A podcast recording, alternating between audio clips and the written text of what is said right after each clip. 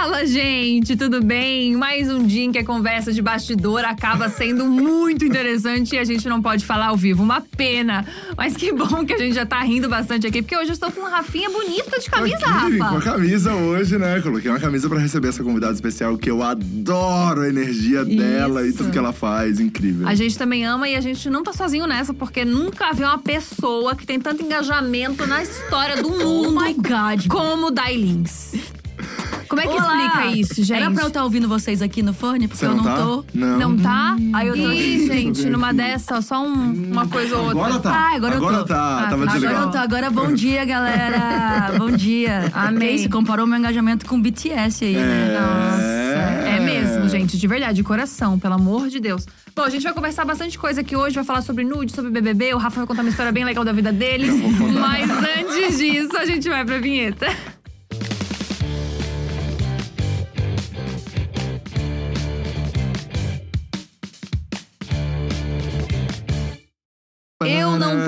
BBB, não é nem por causa de mim, é por causa de vocês. Por quê? Que se eu Que conto as histórias da, da galera que eu conheço, Nossa, acaba sabe aí. que esse é o medo que eu tenho? Sério? Sério? Ah, eu tenho, assim, eu, eu- eu nem perguntou nada, mas assim, eu acho Não, que eu não iria conta. pro BBB. Não? Não iria? Acho que não. Mas eu fico muito dividida, assim, porque eu acho que daria, pô, ou muito bom ou muito ruim.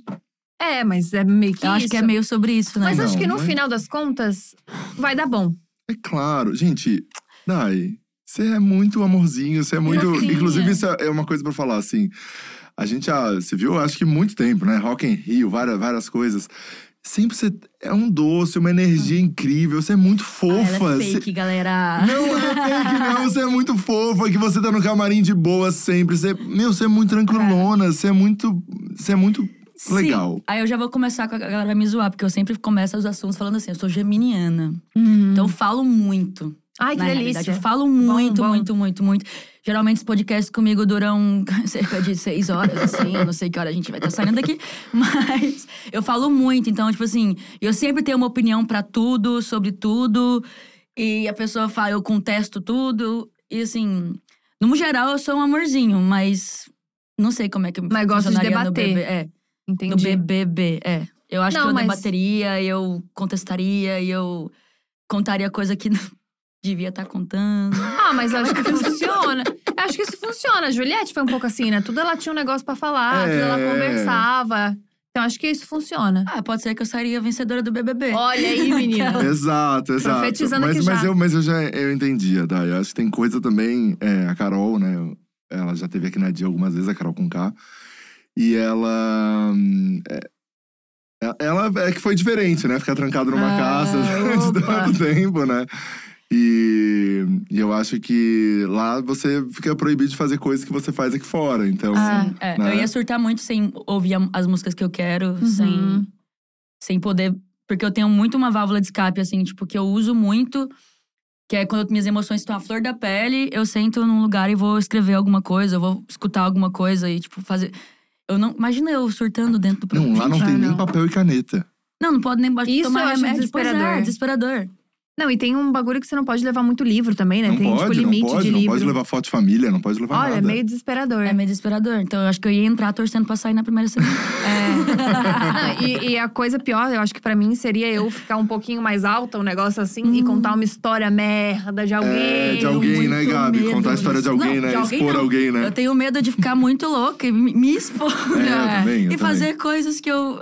Vai se arrepender depois, É, né? exatamente. Que eu ia, nossa, juro. É, Eu tenho- o que não passa Wi-Fi é isso que eu fico pensando. É o tal do Puta, álcool. É o tal do É. álcool. Tipo, tu, Rafinha, teria uma história que lá tu, que tu contaria? Eu não teria história nenhuma de ninguém também, Gabi. Eu não ia poder contar a história de ninguém. É, Olha, Rafa. tem uns influenciadores aí que eu tenho uma história, É, que tem uma Rafa. coisa. Então vamos passar É. para outro tópico. Que a gente começou num tópico que eu nem, nem sei se deveria. Já no começo do programa começar assim. Vamos lá. Achei bem desnecessário. Mas enfim, não precisa entrar no BBB, porque Dai tem toda uma carreira aí que, pelo amor de Deus, começou no YouTube faz seis anos. Você começou o canal no YouTube. Pô, tá sabendo mais que eu faz? Seis, Seis anos, menina. Tu vê? É um tempo, hein? É um tempo. E por que, que você resolveu começar no YouTube? Cara, eu, na real, eu fazia no Twitter. Tipo, eu tinha aquelas é, fan accounts. eu fazia parte do fandom de Fifth Harmony Ai, que legal. no, no Twitter. Acho que em 2000 e 2012. E aí, eu comecei a fazer cover lá pra chamar a atenção das meninas do Fifth Harmony. Tipo, elas lançavam a prévia da música, eu fazia cover da prévia da Nossa, música pra, elas poderem me notar, assim. E acabou que dentro do fandom de Fifth Harmony eu era tipo a menina que fazia cover. E aí foi virando uma coisa que aí, um momento a galera começou a pedir, vai, posta no YouTube, porque era sempre trechinhos assim. Uhum. Daí eu falei, ah, vou postar, né? Daí, tanto que meu primeiro cover que eu postei foi um medley do, do disco do 727, das meninas do Fifth Que Harmony. incrível. Daí, sei lá, deu mil visualizações na época. Eu fiquei, nossa, meu Deus, deitei. Tô famosa. e aí foi, começou, nessa época, inclusive, eu nem sabia que dava pra monetizar, não sabia de nada. Eu só tava querendo real. Meu objetivo, parece que final, era chamar a atenção das meninas do Fifth Harmony. Era muito genuíno, assim, não era uma coisa. Quero ficar famosa e quero, sabe? Uhum. Apesar de eu sempre ter sonhado com isso, tipo, de. de não de ficar famosa necessariamente, mas de viver da música. É, daí foi muito interessante, assim. Daí eu comecei a crescer no, no YouTube, só que eu começava falando inglês, todo mundo fala, né? Hi, I'm Day, and today I'm gonna be singing Fifth Harmony's new song. Lalalala. Gente, amei. É, e aí, juro. Aí todo mundo achava que eu era gringa no começo, porque na minha, no meu, na minha fan account eu só escrevia em inglês, né? Porque se eu passasse na timeline das meninas, elas tinham que entender o que eu tava falando. Então Nossa, tinha era toda o essa objetivo estratégia. O objetivo real. da minha vida era chamar a atenção delas. Assim, eu consegui algumas vezes. Ai, que legal. É, a Não Camila. só delas, né, Dai? Não só delas, como de várias meninas, né? É de várias menininhas. Então, foi muito interessante, porque foi bem nessa época que eu comecei é, a achar um, um- um- Aquelas que começam a falar inglês, um safe space. Um, um lugar seguro, um ambiente seguro na internet, no Twitter, pra eu ser quem eu era. Porque até então, é, a minha vida era. Assim, dentro de quatro paredes, ou então dentro da igreja, eu tinha uma outra realidade. Então, quando eu entrei no fandom de Fifth Harmony, eu ainda falava pras pessoas que eu era hétero, Caramba. é, exatamente. Tava quase indo pra, pro exterior fazer, fazer seminário pastoral, aquela coisa toda. Você ia virar pastora? Era, era- Só me explica isso aí, que É, eu perdi só- um momento. Essa parte, ela é curiosa, É, né? só- é que ela falou como se fosse uma É, água. ela jogou, tava quase indo pro Eu ia exterior. fazer um eu seminário. achei que era um intercâmbio. Eu achei que vinha um intercâmbio, mas não. Eu ia Gente, fazer sim, um essa história é seminário. tudo, é tudo. Porque, na realidade, eu era muito envolvida na igreja. Tipo, muito, muito, muito envolvida na igreja. Desde quando eu tinha… Desde que eu nasci. Minha mãe, ela me levava pra igreja. E aí, eu já cheguei a fazer seminário pastoral, acho que por dois anos na, na igreja que eu frequentava. Só que era mais pra ter mais conhecimento, não necessariamente pra virar pastora, e eventualmente porque eu sempre fui muito conectada com a música. E se eu fosse alguma coisa, eu seria tipo uma ministra de louvor, tá ligado? Isadora Pompeu. Aquela coisa toda. Entendi. É, e aí, eu fiz esse, esse seminário porque eu, eu, eu gostava de, de ter conhecimento e de saber sobre o que eu tava falando. E aí, eu li a Bíblia duas, três vezes, sei lá, inteira, assim, já li. e. Caramba. É, e foi inclusive lendo a Bíblia e tendo as minhas próprias experiências que eu comecei a discordar e contestar e, e a levantar a mão lá no seminário. Eu falei, pastor, não concordo. Acho que você tá errado. Porque eu li É. também, tá isso, isso, isso. É, É, e eu sempre fui muito natural, assim, dentro da igreja, mesmo dentro da igreja, meio que essa pessoa que os pastores olhavam e falavam, "Ah, essa menina, ela tem unção, né? Mas ela é um pouco. Ela se veste de um jeito, né? pá, pá, pá." Mas ela tem unção. Aí eu falava, dá vontade de falar, né? Se eu tenho unção. Que é unção, sabe o que é unção? Não, Não. não estamos sabendo. Ai, eu não tô Vamos- sabendo explicar esse é. vocabulário de gospel, né? é. Tira Ai, a gente da, é que eu ignoran- da O ignorância. que, que é vai. unção? É tipo uma pessoa Ai, que gente. tem. Ai, gente, vamos pôr pessoa no Google. Google. Como que que, é eu uns- sei? Unção é como se a pessoa tivesse. Deus no Fosse, coração, uma- tipo fosse isso. muito usada por Deus, de um, Ah. enfim. Ah, entendeu? Um Sei lá. assim. É, fosse. É, eu acho, que- acho que é meio que isso. Eu não vou saber explicar agora, acho que tem muito tempo que eu tô fora. você não tá sendo instrumento. Que não, não entregaram o dicionário. Não entregaram o dicionário novo, gente. Não, eu adoro, porque do nada eu tenho uns vocabulários bem, bem gospels, assim. Então acho que ainda. Galera, meus fãs até brincam que tem hora que eu ataco a pastorinha, que eu ainda viro, eu viro a pastora do nada. Mas aí, enfim. é, então eu cresci muito nesse lugar. Fiz esse seminário, que foi até o momento que, eu, que um menino pediu pra fazer corte comigo, fiz corte com ele. O que, que é corte, meu amor? É tipo um relacionamento santo, aqueles do Relacionamento santo. Mentira. E até então eu não tinha E beijado tu na esperou boca. mesmo até hoje, né? O guri tá esperando. Ele tá segue esperando. Ele, ele tá casado, acho, com um filho. É, essa, é, esse movimento do escolhi esperar e tal, era tudo muito é, dentro da minha realidade. E pra mim era ótimo, né? Porque eu não queria beijar homem nenhum mesmo, então, Então, você eu tava usava isso esperando. como desculpa. Menina, às vezes chegava um pouquinho mais perto, eu, ó, pecado, não. não, Escolhi não, esperar. não, não. Mas assim, zero vontade de beijar. E Mas você já tinha entendimento da sua sexualidade nessa época? Ah, eu já era um pouquinho mais velha, então já. Assim, já, Uhum. eu acho que eu sempre tive, assim, sempre lutei contra. E por ter crescido desde pequena, assim. Então, Uhum. foi bem, bem. E você entrou caótico. nesse ambiente por causa da sua família, dos seus pais? Por causa da minha mãe, mais especificamente. Eu costumo falar que, que eu cresci bem entre o céu e o inferno, assim. Tipo, meu pai pra igreja era o inferno e minha mãe o céu, assim. Hum. Então, era, era sempre essa dualidade. E é o que eu sempre falo, a igreja acabou me afastando, assim, do, do meu pai. E meu pai morreu Uhum. tem pouco tempo, a gente já vai entrar nesse assunto, que é Uhum. aquela- muita coisa pra falar. Mas sobre o seminário pastoral, eu cheguei a fazer, né, por dois anos, aprendi um monte de coisa, contestava bastante. É, agregou, agregou muito, assim, na- no meu, sei lá, Informação. informação. Mas aí, em determinado momento, eu tentei fazer, tirar o visto para ir para os Estados Unidos, porque essa igreja que eu frequentava, ela tem no, no mundo inteiro, assim. E eu sempre gostei muito de falar inglês, sempre gostei muito da cultura de lá e tal. E, e, enfim, tentei o visto e, pela graça do Senhor Jesus, foi negado. Sério? Caramba. Foi negado, nossa, Deus é bom o tempo inteiro. E aí foi negado, acabei não indo, mas assim, o objetivo que eu ia era pra fazer o seminário pastoral e talvez casar até com um filho do pastor lá que tava lá. Meu Eu Deus. já juro tá. qualquer coisa, tava as coisas meio quase encaminhadas assim. Esquematizada já. Que loucura, Meu meu. Deus, Dai. Exato. E, E aí daí foi negado, por que motivo? Falaram que não podia, ah, não era pra É, você O mais ir. engraçado é que a igreja. Essa é muito bom. A igreja fala pra você mentir na hora do negócio do visto lá, porque não pode falar que ia pra. pra... Ai, expondo. Ai, isso também. É. Conta, conta, conta. O assessor aqui já, ó. Tá, e pelo conta, amor de então Deus. a igreja mandou você mentir Gente, na entrevista igreja eu do sou visto. anticristo. Ai, tá. Eu acho isso tão divertido, porque na época que eu era na igre- da igreja, eu era muito. Vocês não estão entendendo. Eu, tipo, era muito. Por mais que eu, eu tinha, mesmo sendo muito envolvida, eu ainda tinha essa fama de rebelde Uhum. lá, lá, lá. Eu era muito envolvida. Tipo, de segunda a segunda, eu tava sempre no prédio da igreja, sempre envolvida nos encontros. Já cheguei a pregar nos encontros. E eu sempre gostava de falar sobre a graça, sobre o amor de Deus e sobre a graça. Eu não gostava de falar sobre pecado e blá, blá, blá. Uhum. É, mas assim, eu era muito envolvida, você não tem noção. Eu era realmente quase uma pastora, assim. A ponto de, na, na escola, eu era aquela pessoa que ia pregar pra você. Se você tivesse ali, eu ia chamar você pra ir pro encontro, eu ia chamar você pra ir pra igreja. Eu fazia, eu já cheguei a plantar uma igreja em Niterói. Eu, eu fiz uma viagem pra, pra Niterói com uma galera da igreja, tipo, de ônibus, e, mano, evangelizava as pessoas na rua. Se eu achava que. Isso, isso eu ach- achava uma coisa legal, quando não era tão. Quando não era uma coisa, tipo, de imposta. Mas eu chegava nas pessoas que eu achava que tava, parecia, me, parecia que tava um pouco mal, assim. E eu começava a falar com elas, perguntava se, ela, tá- se elas estavam bem. Orava por elas, se elas estavam com dor. Deixa eu orar por você. Eu era essa pessoa. Meu Gente, bem Deus. missionária. Missionária, exato.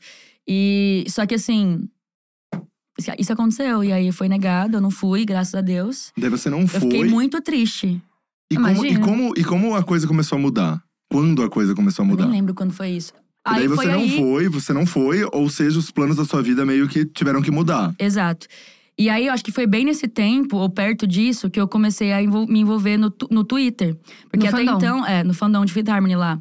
Porque até então, eu não tinha nenhum ambiente seguro pra eu assumir você quem eu era. era 100%. Então, pra mim, era sempre que eu olhava pros lados. Então, ah, eu não posso ser. Ah, eu não posso fazer. Ah, eu não posso ir. E, e eu, conforme eu fui ficando mais… Com 12 anos, ou com, em 2012, eu já tava com… Quanto, gente? 12, 17 anos. Uhum. Então, imagina, eu querendo despirocar, viver minha vida intensamente. Eu olhava pro lado, não posso, não sei, eu sinto isso, mas não. É, lá, lá, lá, era um conflito muito monstruoso, assim. E foi aí que eu descobri as meninas de Fit Harmony no X Factor. Uhum. E por alguma razão, eu não. Eu, eu, nossa, por alguma razão, eu me conectei muito com elas, com o sonho delas. Eu sou uma Uhum. pessoa muito sonhadora, assim. Uhum. E aí eu vi o sonho delas acontecer na minha frente, porque eu acompanhei o programa desde o começo. E eu fiquei muito motivada por aquilo, assim. Eu fiquei, nossa, que da hora. As meninas estão lá, elas são novinhas também, têm mais ou menos a minha idade. E estão realizando um sonho, né? Estão Uhum. cantando aí pra um monte de gente, que da hora. E aí eu entrei nesse fandom no Twitter e eu vi que todo mundo falava com muita naturalidade sobre a sexualidade e chipavam a, a, a Lauren com a Camila. E era uma coisa super natural Uhum. para as pessoas. Eu falei, nossa, olha, parece que não é tão estranho isso aqui. E só que ainda assim eu ainda falava que eu era hétero, porque eu ainda tinha muito medo. Mas minha mãe, nossa, que o meu maior medo era minha mãe descobrir, né? Assim, ela, mesmo ela já sabia. Ela já sabia. Ah, ela, é? Ela já sabia, óbvio que ela já sabia. É, a gente orava bastante. a gente já chegou a orar juntas, assim, pra Deus tirar isso de mim. e tal. Ah, é? Várias vezes, várias vezes. Mas nunca tiveram um papo sobre. Não, não. Pra- não, assim, pra falar que, mãe, eu sou. Eu até então não tinha decidido que eu era. Eu não Uhum. tinha abrido mão de, tipo, das minhas crenças e tal. Então, era bem conflituoso, assim. Então, eu tinha muito medo da minha mãe descobrir. Mas durante a minha vida, quando eu tinha fake no Orkut, eu tive fake. Vocês tiveram fake no Orkut? Não tive essa Não, experiência. A gente não teve, não. Nossa, a gente é bem e a sem graça, também, eu E a gente também não era da igreja. Curioso. Nossa, a gente é bem sem Engraçado. graça. Né? A gente não era da igreja, a Vocês gente já não tinha sempre foram fake. meio porra louca. Você era da igreja e tinha o fake. Curioso. Sempre engraçado. eu aqui, eu, era- eu tinha fake no Orkut. Ah, fala mas mais, Dai. Falo, com certeza. né? Já que, é- já que é pra explanar, assim. Conta mais, Com a conta assessora mais. apavorada Não, frio. pessoa tá desesperado, tá desesperado porque ela conta mesmo. Gente, não façam isso, tá? É, é- é crime, inclusive. Não, mas assim, é o fake que eu falo no Orkut era de. de é tipo fandom na época, da época, Aham. que tinha as comunidades, e aí a- asterístico, chegando perto de você, fecha asterístico. Beijando você lentamente. Eu tô chocado. Eu tô chocado. A minha infância foi diferente. A minha A infância minha foi outra também. É isso que eu tô falando. A minha. Por isso que até no meu disco eu falo bastante sobre vivendo o sonho entre quatro paredes e quatro paredes, porque a minha vida, a que eu queria viver, era sempre escondido, assim. Era sempre virtual. E eu cresci nessa. na, na, na, na era digital, quando o Orkut tava super em alta. E aí eu tinha um fake que era com a carinha da Dulce Maria. Entendi. Da Dulce Gente, Maria. Só, só referência, E aí eu tinha, tipo, sei lá, 13, da minha 12 infância. anos, sei lá. E aí eu falava que eu tinha 18 para as pessoas, gente, não façam isso, porque isso é catfish, isso é crime. É, O assessor ligando pro advogado agora, mas tá tudo bem, né? e aí beleza. Aí só que aí eu também fiz um fake que eu era o Poncho. Alfonso. Era mais de um, era mais de um, então. Era Porque mais de eu um. queria, porque pra mim, na minha cabeça, qual que era a única possibilidade de eu ficar com meninas? Se eu fosse um homem. Hum. Porque menina não pode ficar com Caramba. menina. Então, olha o conflito. E aí, eu fiz um fake de um cara, assim. Eu falava pras meninas que eu era um cara, porque eu queria que elas se interessassem por mim. Eu queria ter essa experiência de alguma forma, mesmo que da forma mais fantasiosa pos- possível, assim. Uhum. Então, eu tinha esse fake. E eu usava, nossa, eu usava a foto do amigo Meu Deus. da igreja. Ah! E ele sabia, não? Acho que não. Essa parte não precisava contar, não, tá? É, Essa só parte piorado. não precisava contar, não. Mas sabe o que que é engraçado? É que, tipo assim, é, eu lembro que a minha irmã também, ela também tinha um fake. Daí a- o- ela namorava um menino lá, eu também já tive essa experiência, que também tinha foto de outra pessoa. Daí a gente falava assim: ah, mostra a sua foto do off, vamos conversar no off. Esse é o desespero de todo mundo que, que Ah, mente. entendi. Mostra a foto do off, daí mostrava a foto da pessoa que não, não era você. Ah, isso aqui. Aí o menino mostrava uma foto de um cara muito gato. Assim. Aí eu, nossa, caralho, né? Muito bonito esse menino. Passando eu vendo um filme. Era o guri. Era o ator. Era o ator. Era o Ai, ator não acredito. não creio. Eu juro. E você. Aí eu fiquei mais em paz. Ah, não sou eu a única que faz, faz isso, né? Fiquei em paz. Eu fiquei mais em paz. Ela ficou mais tranquila. Isso também é um vocabulário gospel, fiquei em paz. É. Fique em paz, irmã, fique em paz. É, não, pois é, daí, tipo assim, eu simplesmente vivi essa vida. E aí, depois, com a evolução das coisas, aí teve o Twitter. é, Aí eu vi- envolvi- me envolvi muito na igreja, taralá, lá, lá, lá, quase virei pastora. Entrei no fandom de Fifth Harmony com, com 16 para 17 anos, se eu não me engano. E aí as coisas começaram a acontecer, inclusive meu sonho, né? Eu comecei a postar, ter mais coragem para cantar para as pessoas, porque até então eu só cantava na igreja. Uhum. É, eu achava que a minha vida ia ser cantar pra sempre, no, de igreja em igreja. Uhum. E, mas no fundo, no fundo, eu não queria isso. Eu queria cantar pra muita gente. Eu queria. Eu queria estar no mundo que Deus criou, assim, né? Eu Uhum. não queria estar num prédio o tempo inteiro. E aí, conforme eu fui entendendo isso, tendo mais discernimento, mais conhecimento, eu fui me permitindo um pouco mais. Aí eu fiquei. Aí a gata virou rebelde mesmo. A gata começou a contestar e levantava a mão, não, pá, lá, lá, lá. E teve um momento que foi inevitável, que, tipo, eu olhei e falei, cara, eu sou isso, não tenho o que fazer. Eu tô há 20 anos lutando contra. Olhei pra minha mamãezinha e falei, amor, eu sou isso, tá? não, não é possível. Aí teve aquele surto todo. E hoje estamos aqui. Mas o, o, o- eu acho que o grande, o grande awakening, assim, o grande avivamento foi quando eu descobri que tinha um lugar seguro pra eu ficar, Uhum. sabe? Eu acho que quando as pessoas percebem que tem esse lugar seguro, que esse lugar, esse lugar seguro ele existe, é, fica mais. Ah, acho que agora Uhum. eu posso respirar um pouquinho. Foi bem quando você saiu da bolha mesmo, né? Você Exatamente. saiu da bolha da igreja e viu que existiam outras possibilidades. Exatamente. E aí, esse, você teve canal durante dois anos até entrar no The Voice, ser finalista em 2017. Sim. E tu acha que essa experiência foi a grande guinada, foi a grande virada de chave? Cara, acho que sim, com certeza. É, muita coisa aconteceu é, comigo pós The Voice. Meu canal tava. Eu acho muito louco isso, porque eu, é uma é uma frase que eu sempre costumo falar. Eu me apaixonei, né? Por uma menina, inclusive, do fandom de Faith Harmony. É, e foi bem perto de quando eu me assumi, porque quando eu me assumi, eu, eu não olhei pra trás. Uhum. Tipo assim, olhei pra minha mãe e falei: bom, eu lidei com isso, agora eu tô te contando e você lide com isso agora, porque eu já lidei. Uhum. Uhum. A minha luta, eu já lutei. Agora, se você achar que você tem que lidar, não tem que Uhum. falar comigo por meses. Questões suas agora. Aí é problema seu, realmente, porque eu tô há 20 anos aqui. Uhum. E eu não Uhum. posso mais parar minha vida pra isso, por causa disso. E aí, qual que foi a pergunta? Daí você foi pro The Voice. 2017, no The Voice. O que que rolou do The Voice? Ah, é. Aí eu, eu fiz o. eu Tava, meu canal tava começando a dar certo. Me apaixonei pela menina e falei que ia mudar pra São Paulo. Vou mudar pra São Paulo. E foi Por muito causa louco. da porque- menina. Também, é. e Porque eu achava que as coisas iam acontecer muito mais fácil aqui, tipo. É, mas assim, majorita- majoritariamente por causa da menina também, por causa do meu sonho.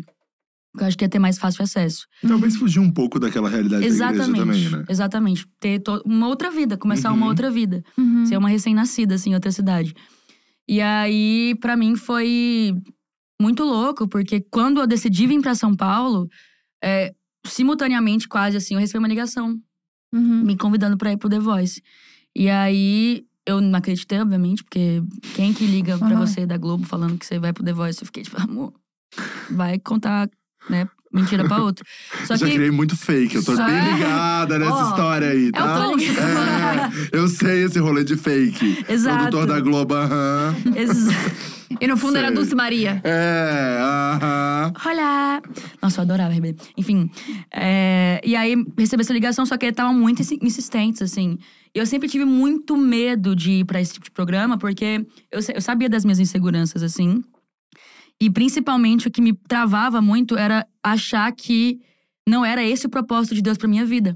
Caramba. Hum. Porque eu ficava, não, é, é, ser famosa, não, porque aí não sei o que lá, pá, pá, pá, pá, porque isso me Entendi. colocavam muito isso na minha cabeça. Que se eu fizesse isso, talvez não ia ser. Não ia ser a vontade perfeita de Uhum. Deus. E quem é que sabe qual é a vontade É, perfeita de Eu tava Deus? né, pensando minha nisso agora. Acho que só Deus sabe, né? Eu acho que é melhor deixar as coisas seguirem o fluxo Aham. natural, porque, tipo, não tem como você saber. Sim. É, tem gente que nem acredita. Então, muito louco. E aí eu fui, mas assim, por muito, por muito encorajamento da, da minha mãe, assim, ela me implorou e dessa, dessa minha namorada na época. Me, me encorajaram muito. Eu fui. Bem quando eu decidi mudar pra São Paulo. Daí a pauta disso, da minha, do- da minha participação no The Voice, inclusive, era essa. A menina que tava se mudando pra São Paulo, que veio de Goiânia, que namorava uma menina. Então, assim, eu já cheguei a odiada do, da família tradicional brasileira no programa, assim, da Globo.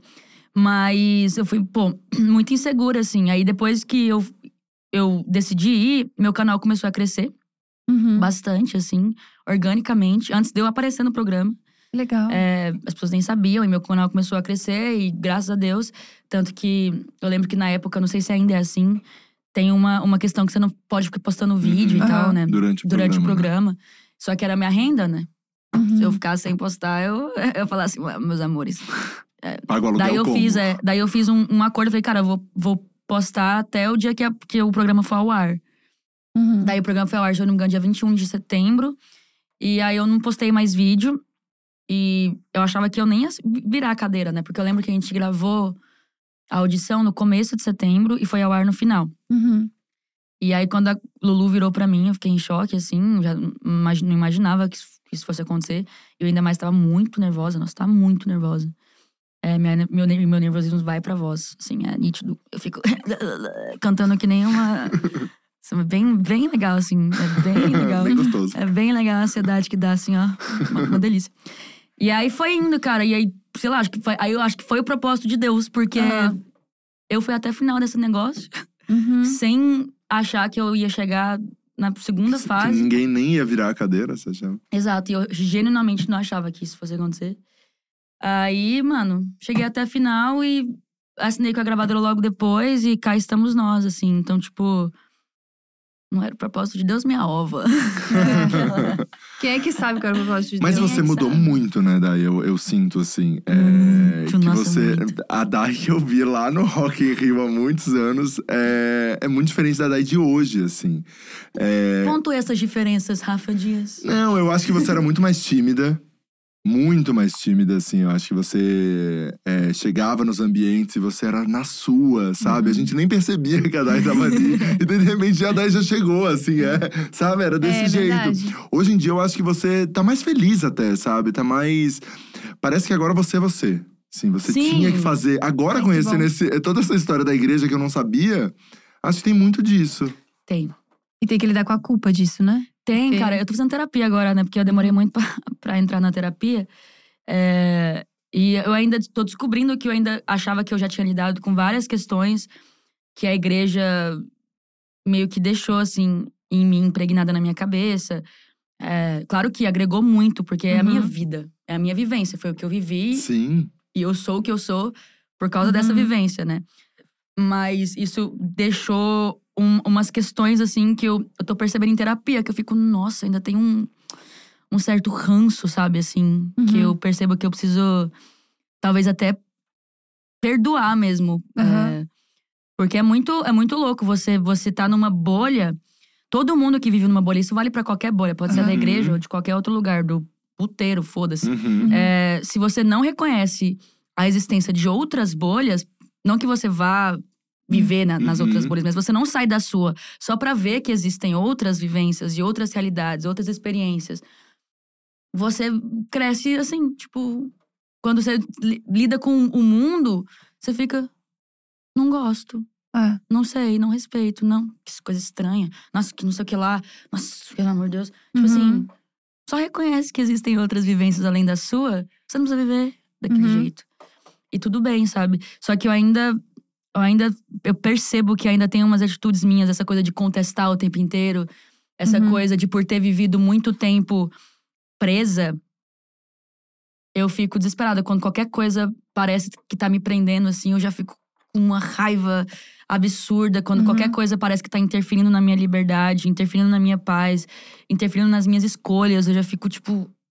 Mas sabe o que é muito doido? Que agora você contando a história, na sua fala, você falou em vários momentos coisas é, remetendo a Deus, assim, a- agradecendo, tipo, ai, daí isso ac- aconteceu graças a Deus, isso e Uhum. aquilo. Ao mesmo tempo que você tem raiva, você é grata, sabe? Então é, é muito. É que o problema não é Deus, né? É, o problema é a é. igreja. É, exatamente. O problema é zero Deus, assim.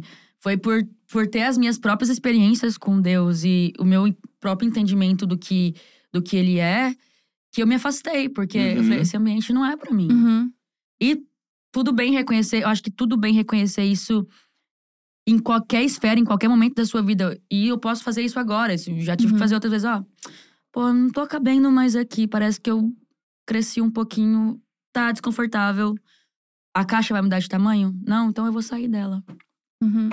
E isso é o jeito bem. mais justo de, de se viver mesmo, né? Exato. Vai você, você É. ser justo com você mesmo, com a sua própria experiência, com seus limites e tudo mais. Eu, eu- na- nas coisas que você me falou, me veio muito à cabeça. Tipo, eu nasci numa família espírita, e, mas tinha pessoas na família que eram, que eram de outras religiões, assim. E era muito engraçado, porque na minha casa era tipo um deus, assim, que era o deus do amor, do respeito ao próximo, não sei mais o quê. E lá tinha o deus do medo, assim, sabe? Do tipo, se você fizer isso, vai dar errado, você não pode fazer isso, tem que fazer tal coisa. E eu aprendia por outro lugar. Então, pra mim, era sempre muito estranho, assim. Tipo, quando eu tinha as vivências com os meus avós e quando tinha as, vi- as vivências com a minha mãe. E isso me fez ter pensar em culpa muito, assim, sabe? Tipo, que era um Deus que na minha casa não tinha esse Deus da culpa, mas lá na casa do vovô e da vovó tinha. Nossa, Então, sim. E eu fiquei nas falas que tu, que tu me diz, que tu falou agora sobre ir pra São Paulo e falar com a tua mãe sobre lidar com isso, é muito sobre culpa, sabe? Tipo, já me Muito. culpei durante 20 anos. Agora eu só não quero me culpar mais. Exatamente. E, e culpa é uma coisa que eu tento ao máximo evitar de sentir, sabe? Uhum. Exatamente por esse. Por essa vivência de- histórico de só culpa, só culpa, só Uhum. culpa, só condenação. E quando eu comecei a entender que o tal do evangelho que eu tava pregando pras pessoas era exatamente o contrário disso, Hum. era tipo. Se Jesus morreu na cruz para que não houvesse mais culpa e nem condenação, por que, que eu ser quem eu sou é, é, uma eterna condenação? Uhum, Quantas vezes Jesus vai ter que morrer na cruz? uhum. Pra Nos- você nos poder só viver a sua vida. Exato. Quantas vezes? Pra eu só existir. E, tipo assim, uma coisa que eu reparo muito é que. é, não, não posso generalizar em nada, mas assim. É que as pessoas vivem a vida pensando no pós a morte. Uhum. Se eu vou pro céu, se eu vou pro inferno. Não, eu tenho que fazer assim porque eu preciso ir pro céu. E aí você vai ficar aqui. Não fazendo nada. Sim. aham. Você morre em vida, É. tendo a esperança de que talvez um dia você vai ir pro céu, que você nem sabe se real existe ou não É. existe. Se esse Uhum. céu. Sabe? Sim. E as pessoas perdem a- as suas vidas, assim, pensando no, no, no pós. No, no, se- é. E, tipo, eu. Eu não quero viver mais assim. Eu falei, Uhum. não, eu quero viver minha vida pensando na minha vida, porque eu não sei o que vai acontecer depois que eu morrer. Eu sei que eu vou morrer, isso é Uhum. certo. Uhum. Isso é certo. É a única coisa que a gente tem certeza. Então, se a única coisa que eu tenho certeza é que eu vou morrer, por que que eu vou morrer em vida? Por que, que eu Uhum. vou ficar aqui? Só esperando as coisas Só acontecerem. esperando não fazer nada, porque o que eu quero fazer eu não posso. Uhum. Não, Já e, que o que eu quero fazer eu não posso, porque eu iria pro inferno depois da minha vida, então vou aqui ficar. e é muito louco que Nossa, Deus me livre. Jesus foi um cara super rebelde, né? Tipo, ele era o cara religiosos, rebelde, ele né? era o capeta. Então, ele era o cara mais rebelde da história do mundo. E, tipo, as pessoas ficam falando como se ele não fosse. Mas, enfim, você começou com um cover. Sim. Inclusive do Fifth Harmony. Muitos, bastante. Só que você compõe muito agora. Como é que foi essa transição de começar a compor? Porque você já compôs pra Anitta, pra Vitão, pra uma galera, até pra Ruge. Até pra Ruge, Até nossa, pra que Ruge. assim. Então, Nossa, como é sim. Nem tu lembrava. Às vezes passar esse roteiro pra dar, hein? É. Pra ela lembrar da própria história. É, tem que bater o roteiro com a convidada. São tantas vivências aqui. É que ela tem experiência, né, gente? Não, mas teve Experiência. uma galera, inclusive, anotei aqui. Teve, meu Deus, Luísa Sonza, Yes. Penhasco, uma das músicas mais ouvidas da carreira. Teve As Bahias, Ruge, Clau, Vitão, Carol Biazin, enfim. Escreveu, né? É, escreveu. Escreveu, Ah, né?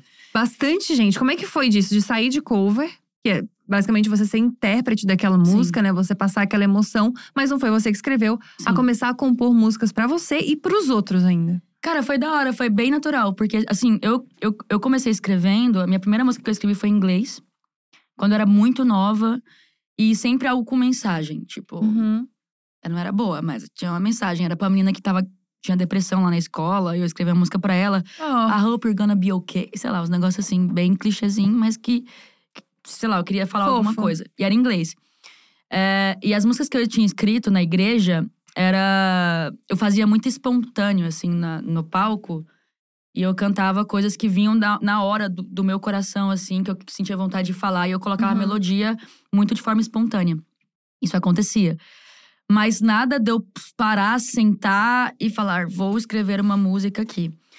E quando eu fazia, era sempre em inglês. Uhum. Então eu tinha muita dificuldade de escrever música em português. Muita, Caramba. muita, muita, muita dificuldade. Por que Mas aí- será isso? Acho que por causa das minhas referências mesmo, porque eu Uhum. cresci escre- eh, escutando músicas internacionais, eu cresci, eu aprendi a falar inglês dessa forma. Então, sei lá, eu me conectava muito por Uhum. algum motivo, sei lá, eu achava que minha vida ia ser uma estrela de Hollywood a essa altura. Entendeu? Ah, então, eu acho que eu tava trabalhando pra isso e fun fact, meu nome, eu nem existo nos Estados Unidos, meu nome nem roda lá. Fecha parênteses. é, o que, que a gente tava falando? Aí, composição. Daí, quando eu conheci o Vitor, o Vitão, Aham. isso mudou, porque ele tem referências majoritariamente em português, nacionais. E eu fiquei apaixonada pela forma dele de compor. E eu comecei a filtrar, comecei a escrever muito com ele, comecei a, a sugar da- de forma positiva, assim, né? Porque eu escrevia muito com ele. Então, a ver a as palavras que ele usava, a ver como ele é, trocava a tônica da palavra pra colocar em outro, em outro lugar. Tipo, Timba é tipo gado. tadadada, é, Faz Uhum. umas, umas Uhum. coisinhas meio malucas, assim. E eu comecei a achar isso muito genial. Só que antes disso, e isso eu acho muito legal, eu escrevi uma música pra minha ex, que é Meu Lugar. Eu não Uhum. gosto muito dessa música hoje, porque eu acho que eu posso fazer melhor. Mas era, foi a primeira música em português que eu escrevi que começou a dar muito certo. Porque quando eu, eu postei um videozinho caseiro no meu, Uhum. no- na, na casa que eu morava. E joguei esse vídeo na internet, no Facebook. O Facebook, pô, mais de um milhão lá pra uma música autoral. Uhum. Eu fiquei, gente, que coisa. Fui pro The Voice e, coincidentemente, na minha temporada do The Voice, na final, os, os, os- as finalistas poderiam cantar músicas autorais. Eu não sei se Que teve isso em foda. outra edi- edi- edição. Uhum. Daí eu cantei. E o Lulu, muito profeta, muito profeta, ele falou, ele disse que pirou muito, me chamava de grande compositor e não sei o que lá, e falou assim: a Dai, vocês vão ouvir falar muito dela. Ela é uma grande letrista, grande compositora. E eu não me considerava essa pessoa. E aí, depois disso, as coisas começaram a fluir. Conheci o Vitor, comecei a, a, a, escrever. Fui parar num camping de composição. Nesse primeiro camping de composição que eu fui, sai de lá uma música que a Anitta grava. Não perca o meu tempo? Não perco meu tempo. Só que antes disso, eu tinha escrito meia-noite pra Clau, numa resenha de amigos, assim, três Aham. amigos, a gente escrevendo uma música. Ia ser até eu que ia gravar, depois eu falei, ah, não quero gravar ela não. Daí a Clau falou, ah, eu quero. Aí a gente mandou Uhum. pra Clau, a Clau gravou. Depois a Anitta gravou essa no meu primeiro camping de composição. E eu comecei Nossa, a que ver. incrível isso. Comecei a ver, gente, olha só, parece que tem uma, uma- Uhum. temos uma porta, assim. E eu acho que isso muito se dá também a estar no, no lugar certo, na hora certa, com networking, né? Aquela coisa Uhum. que infelizmente tem grandes letristas, grandes compositores aí que também não têm essas mesmas oportunidades que eu tive, mesmo sem ter tanta Uhum. experiência, né? Uhum. E, e foi, é muito legal, porque aí eu comecei a participar desses campings de composição. Eu tive uma troca muito grande com outros compositores. Nesse camping mesmo que tava, que saiu Não Perco Meu Tempo pra Anitta, eu, eu fiz músicas com, com um cara que produziu Just the Way You Are. Nossa. É, umas coisas malucas, assim, sabe? Que eu acho nem sei se essas músicas vão ver a luz do dia, assim, mas fiz e, e- então agrega muito. Então você pega ali de outros compositores, vê o processo de outros compositores e você vai aprendendo. Então, como eu comecei a participar muito disso e Uhum. também praticar bastante, porque eu acho que tudo é prática nessa vida, e ter outras referências, escutar muito mais música. Aí eu escutava já com outro ouvido, tipo assim, nossa, olha essa melodia que foda. Quero Uhum. fazer uma parecida. Daí você começa ali dando aquela copiada, depois você vai criando a sua própria estética, o seu próprio jeito de fazer. Então foi meio que isso, assim. Muito de filtrar de outros, de outros compositores, muito de ouvir é, músicas que eu não costumava ouvir. E aí foi começando a rolar, assim. Aí já teve esse da Ruge, é uma, foi uma coisa engraçada, que elas estavam gravando no estúdio. E aí faltava um trecho, assim. Tava eu, o Lucas, o Vitor e a Carol. E o, é, eu, o Lucas, Carlos, o Vitão e a Carol Biazin. A gente falou, ah, vamos escrever então esse Uhum. trecho que falta. Aí a gente escreveu lá e a música entrou. De repente tá lá meu nome numa música com, com Ruge. Gente, isso é muito maravilhoso. É muito louco, entendeu? As da Luísa já foi uma coisa super natural, assim. Tem a, a mais antiga, não saiu ainda, que eu escrevi Anaconda, a que não saiu do disco dela. Uhum. Já foi em 2019, Nossa. Assim. E- Esse rolê de camp de composição tem um pouco isso, né? Tipo, você não sabe o que vai acontecer, você vai fazendo. Exatamente. Você fica lá uma semana, nenhuma música sai. É ótimo, assim, às vezes. Gente, que loucura. Às vezes dá até um raio. Você fica, nossa, eu fiquei três dias aqui escrevendo e nenhuma música vai sair, que engraçado. Aquelas. Nossa, mas é Acontece isso, mas isso. é, é tenso mesmo, né? Mas, mas vale muito por essa coisa de agregar muito aprender. a experiência de, de aprender. Mas acontece, hoje em dia acontece de forma muito mais natural. Assim, as pessoas chamam, né? Uhum. Fala, ai, vamos aqui fazer um camping pra artista X. Ou então, dá, você tem uma música aí nisso. Se não tiver, a Uhum. gente faz.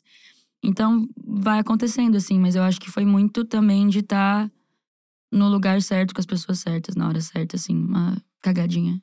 É, uma cagadinha boa, tipo Cagadinha de isso. Um pouco de sorte, um pouco de talento, né? Exato. Uma pitada de sorte, uma pitada de talento. Exatamente. Antes do Rafinha chegar, que o Rafinha deu uma atrasadinha, mas é coisa boa também. Eu não atraso, Gabi. É, mas é eu uma tava coisa numa boa. reunião. Deu atrasadinha, mas foi coisa boa. A gente tava conversando muito sobre o mercado musical e sobre como as coisas mudaram muito pós-TikTok, né? Como, a- tipo, tudo foi uma grande reviravolta e hoje em dia as pessoas estão fazendo muita música o intuito de viralizar. A gente, inclusive, falou que aquele 50 mais do Spotify é basicamente um pedacinho da música que virou uma dancinha de algum lugar e a gente tá vendo isso.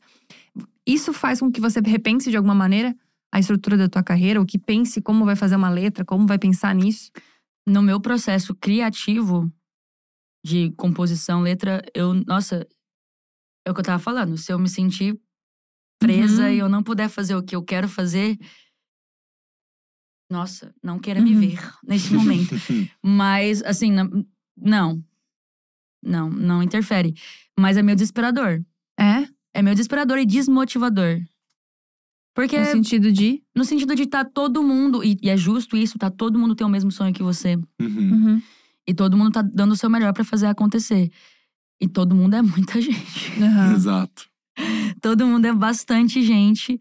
E você ter que pensar em se moldar em um formato pra fazer acontecer. E ainda assim, você nem sabe se vai acontecer, porque você não sabe. Às vezes tem uma música que você faz um, um vídeo e de repente a música irrita. Às vezes nem era uma dancinha, às Uhum. vezes era um vídeo que você aproximando da sua cara. Uhum. E aí a música, de repente, vira. É, e o, o problema maior disso pra mim, pra mim, pessoalmente, é essa, esse, a forma como as pessoas consomem. Porque eu faço música pra. Eu, Dai, eu gosto de fazer música pra proporcionar uma experiência, inclusive com a letra, assim. É, e eu acho que é o caminho mais difícil. Uhum. A Dai, a Dai escolheu o caminho mais difícil. Às vezes eu sofro por isso. E aí, com essa coisa de viralizar, você às vezes é um momento Sim. eu não quero ser só um momento. E eu também não quero que só um trecho da minha. Eu quero, gente, eu quero que minha música minha viralize no TikTok. Por favor, viralizem uma música minha no. TikTok. Mas assim, a minha preocupação é, claro, se a pessoa ouvir aquele trecho e depois chegar na música inteira, tudo bem. Só que eu falo como eu consumo as músicas do TikTok, assim. Eu tô lá vendo a música, acho legal, vou escutar a música inteira. Tá, tá tocando, eu não sei que música que é. E Uhum. quando chega naquela, naquele trecho de 10 segundos, Uhum. então é uma música que era 2 minutos, virou uma música de 10 segundos. Uhum. Porque as pessoas estão consumindo as coisas muito rápido, assim, tipo. E aí, semana que vem outra já viralizou, e semana que vem já é outra. E é tudo muito viral, tudo muito. Sei o que lá, daqui dois segundos você já não lembra. E é- isso pra mim é muito conflituoso, muito conflituoso. Ainda tô Uhum. aprendendo, confesso que ainda tô aprendendo a lidar com isso. Ah, De, de, de um ponto de vista mais artístico, assim. É, e tentar fazer estratégias, eu quero, eu quero ser estratégica, inclusive tô com esse sangue nos olhos ultimamente pra fazer, para Uhum. enxergar mesmo a minha carreira mais como business do que como ai, o sonho de ser artista e falar no coração das pessoas. Sim, eu quero fazer isso, já estou fazendo isso, mas eu quero tentar ter estratégias pra fazer minha música chegar em mais pessoas, Que é a parte difícil, né? que é a parte difícil. Que a É, gente que também é às vezes é muito investimento e às vezes é muita sorte também. E eu tô tentando fazer, usar essas ferramentas, porque ainda não consegui achar o, o modelo ideal, porque eu acho que não tem um modelo ideal. E Uhum. isso que é foda. Sim. Isso que é foda, mas tô descobrindo e vou descobrir. Eu quero fazer acontecer sem me perder muito, sabe? Sem Uhum. perder muito. É. Sei lá, É que a gente chegou numa era da, não sei. da internet, de tudo, que é- as coisas realmente são muito rápidas, né? Tudo muito vamos indo, assim. Esses dias eu conversava com um amigo que antigamente as pessoas compravam um disco de vinil por causa de uma música. E você comprava um disco de vinil e você ouvia todas as outras por causa de uma música. Exato. Hoje em dia, se você gosta de uma música, você ouve aquela música. Você nem passa perto de um álbum, você nem passa perto de um, de um EP, enfim. Sim. Tava, in- inclusive, me explicando a diferença de EP e de álbum. Sabia que é a diferença é a quantidade de música? É, sabia. Sabia? É. Só eu que sou bem ignorante, então? sabia disso. Fica essa info aí, quem não sei sabia lá, também. acho, que- acho, que, acho, que, é- acho que é complicado. Acho que é uma grande porta de entrada, assim, o, o, o TikTok. E eu acho que acaba tirando muita gente, realizando o sonho de muita gente. Então, eu penso por esse lado.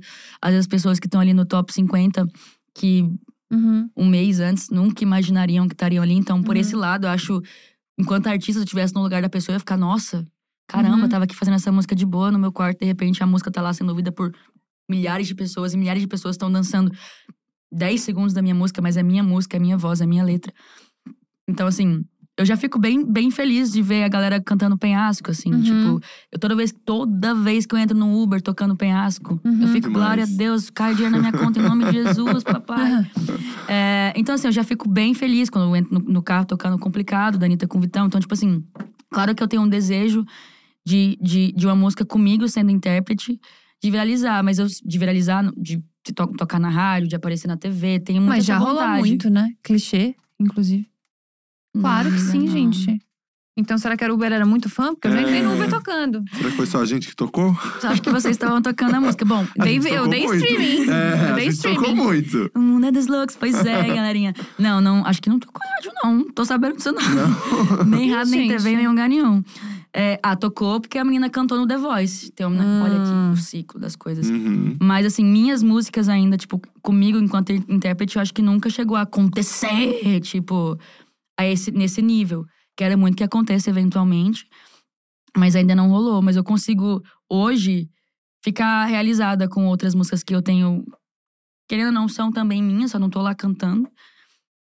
Mas, Com a cara, galera cantando na, na, na boca do povo, achando lindo. essa informação pra mim é muito nova. Porque pra mim, tipo assim, todas as pessoas te veem já nesse lugar. É, eu também. E até eu queria aproveitar e fazer uma pergunta. O seguinte, Dai, porque você é uma das pessoas é, na internet, assim, que tem um fandom, uma galera muito engajada.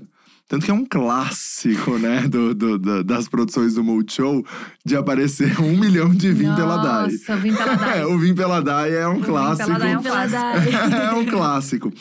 E, e como é pra você, como artista, é, ver isso acontecendo, né? Aquela menina da igreja e tal.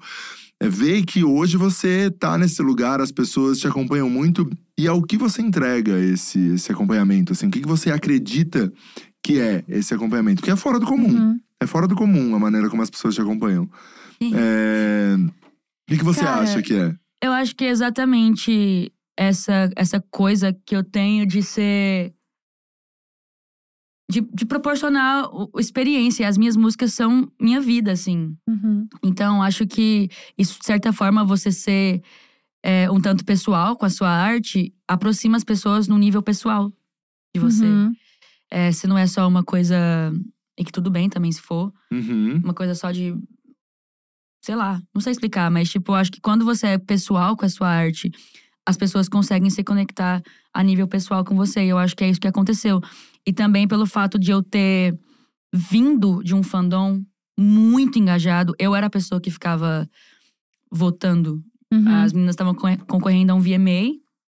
Eu, meu Twitter virava hashtag VMA, porque eu votava que nem uma louca. Porque se elas realizassem aquele sonho, parecia que era possível pra mim Você também também. estava realizando. Nossa, que incrível. Era uma coisa, era a sensação que eu tinha. Eu acho que eu entender esse lugar, eu entender essa sensação, eu saber como é, e ao mesmo tempo proporcionar essa, essa experiência pessoal, assim, com a minha arte, para as pessoas, eu acho que permite elas se conectarem a nível pessoal comigo. E tal, eu, eu acho que seja por isso, assim. E você acha que pode ser. Comenta aí, galera, por quê? Não, você acha que pode ser, porque é uma coisa que eu sempre penso, e daí posso estar completamente errado, eu queria até te escutar quanto a isso. É que a gente tem muito pouca representatividade lésbica em, em todos os aspectos. Todos os aspectos. Eu acho que tem muito menos é, espaços e tem muito mais pra homens gays, assim, sabe? Quando a gente fala sobre isso. É, e eu acho que também tem esse fato das meninas verem, porra, uma mina lá vencendo, sabe? Acontecendo, mostrando o trabalho dela. Você acha que tem isso também? Acho que tem. É, meu público é majoritariamente mulheres e mulheres, acho que LGBT. Não sei se. é, é, não é todo mundo, obviamente, Uhum. mas é bem isso. Inclusive, é, eu acho que se dá- é muito sobre. Mas ao mesmo tempo é uma coisa que eu me sinto, às vezes, aprisionada numa caixa. Claro, porque eu queria falar claro. com outras pessoas, eu quero falar com outras pessoas. Uhum. Mas eu acho que isso é uma coisa que eu acabei construindo não intencionalmente, porque eu não fiz as minhas músicas pensando, tipo, vou ser uma representante lésbica no mundo da música. Foi muito de ser, de falar o que eu queria Uhum. falar, assim, Uhum. da forma mais natural possível, porque pra mim, pra mim, pra todo mundo, devia ser natural. Então, assim, foi só uma coisa que aconteceu muito naturalmente. Eu lembro, eu, eu sempre conto que quando eu lancei meu primeiro single, a primeira palavra da música é mina. Mina, tu nem quis olhar na minha cara. E aí, pra mim, é a coisa mais natural do universo, assim. E aí, de repente, começou a chegar a galera e falar: Nossa, muito foda que você fala, pô, mina, abertamente. Aí eu, ah, não é. Não, é, Não, é era pra ser abertamente? Não era Não é aberto? normal? Aí eu fiquei meio em choque, assim, porque realmente as pessoas não colocam, às vezes, muito é, gênero, pronome, sei lá, Uhum. nas músicas. E eu, depois que eu vi que isso, infelizmente, fecha portas pra você. Porque você tem um público extremamente nichado. A gente, as gay pode cantar, né? As, as Uhum. músicas lá que fala. Eu não- também não gosto muito de homem. E fico cantando lá as músicas com os pronomes lá e eu não tô nem aí, porque pra É. mim eu aplico a minha Uhum. vivência, e foda-se o pronome. Mas, tipo assim, pras pessoas isso é uma coisa que Uhum. que Uhum. tem muito peso. E eu só entendi depois. Então eu fico muito feliz de ter essa representati- é, de representar esse, é, esse lugar, de estar nesse lugar, mas ao mesmo tempo tem hora que eu me sinto meio aprisionada, assim, poxa, eu não sou só isso, sabe? Parece É, que você é isso pra Parece que eu só sou isso, só sirvo pra cantar pra elas. E, e às vezes eu, eu fico meio sem saber o que fazer, assim. E eu vejo que isso, pras pessoas, é um choque, assim. E eu lembro que no começo, tinha até me falado: você tem certeza que você quer colocar? Nossa. Aí eu falo, mas por que não colocaria? Não vejo problema, assim. E me avisaram, falaram assim, não, porque isso vai reverberar de uma forma. Caramba. E eu não acreditei. E hoje eu vejo que, tipo assim, é bem real, assim, você. As pessoas te conhecem, mas vocês te conhecem como a, a cantora lésbica. Eu não sou. Por que eu não posso ser só a cantora? A Ana Gabriela, quando teve aqui, ela falou também que ela foi intérprete de uma música que ela não mudou. Era um cara cantando pra uma mina e ela não mudou. Ela cantou pra uma mina também. E ela falou também que gerou um puta burburinho e ela ficou tipo, gente, como assim? Entendeu? E eu também não, não Eu tinha não parado pra entendo pensar. também, tipo assim, eu lembro que é, às vezes eu fico pensando, eu- outro dia, outro dia teve uma foto que de uma menina que, nossa, assustadoramente pare... Vou pro- procurar, posso procurar? Pode, claro. Ela se parece muito comigo, ela tá beijando, sei lá, o Pose, o Livinho, não sei quem é, Ah! que ela tá beijando. E a galera achou que era eu tu. fiquei, não, eu fiquei em choque, parece muito comigo, muito. Eu fiquei, Gente, gente, que dia que eu fiz isso que eu não tô Ah! lembrada. O, o tá que eu inteiro, o chat tá inteiro pedindo água pra você, mas pode pegar a minha, tá? É, eu tô aqui. Pode pegar a minha. Mas tem ali, tem ali também, ó. Mas pode pegar a minha, fica à vontade, tá? Tem A gente- água aqui, gente. Os convidados sempre ficam água, bebendo tá? seco, né? Ah, Eu vou mas procurar pode, pode, a pode foto. entrar, pode Ai, entrar, Deus, não tem onde vai problema ter? nenhum. Eu quero muita Pode. chave. Ó, o assessor que teve ataque cardíaco foi ele. Daí a galera, eu É. fico pensando, se eu me envolver assim. Uma coisa que eu vejo muito, eu, eu- uma, talvez é uma pauta que a gente pode abrir pra discussão geral, assim, porque eu não sou dona de, Uhum. nem, de nada. Uhum. Uma atriz lésbica tem que fazer papel de, só de lésbica na televisão? Exatamente. Porque se eu, eu- às vezes eu fico pensando, às vezes eu questiono, quero fazer um clipe com um fulano de tal. Aí eu tenho que pautar esse clipe de forma como se eu fosse lésbica, porque eu não posso atuar se eu for, é, se eu atuar hétero, nossa. Não sei se é uma coisa que eu faria, mas e se eu quisesse? Uhum. Eu me sinto um pouco aprisionada. Aí já volta de novo. Eu saí do- da, de 20 anos de prisão pra entrar em outra prisão, só que diferente, Aham. entendeu? Sim. de um jeito diferente. Então isso me incomoda de certo, certo ponto, assim, ultimamente mais do que, do que o normal.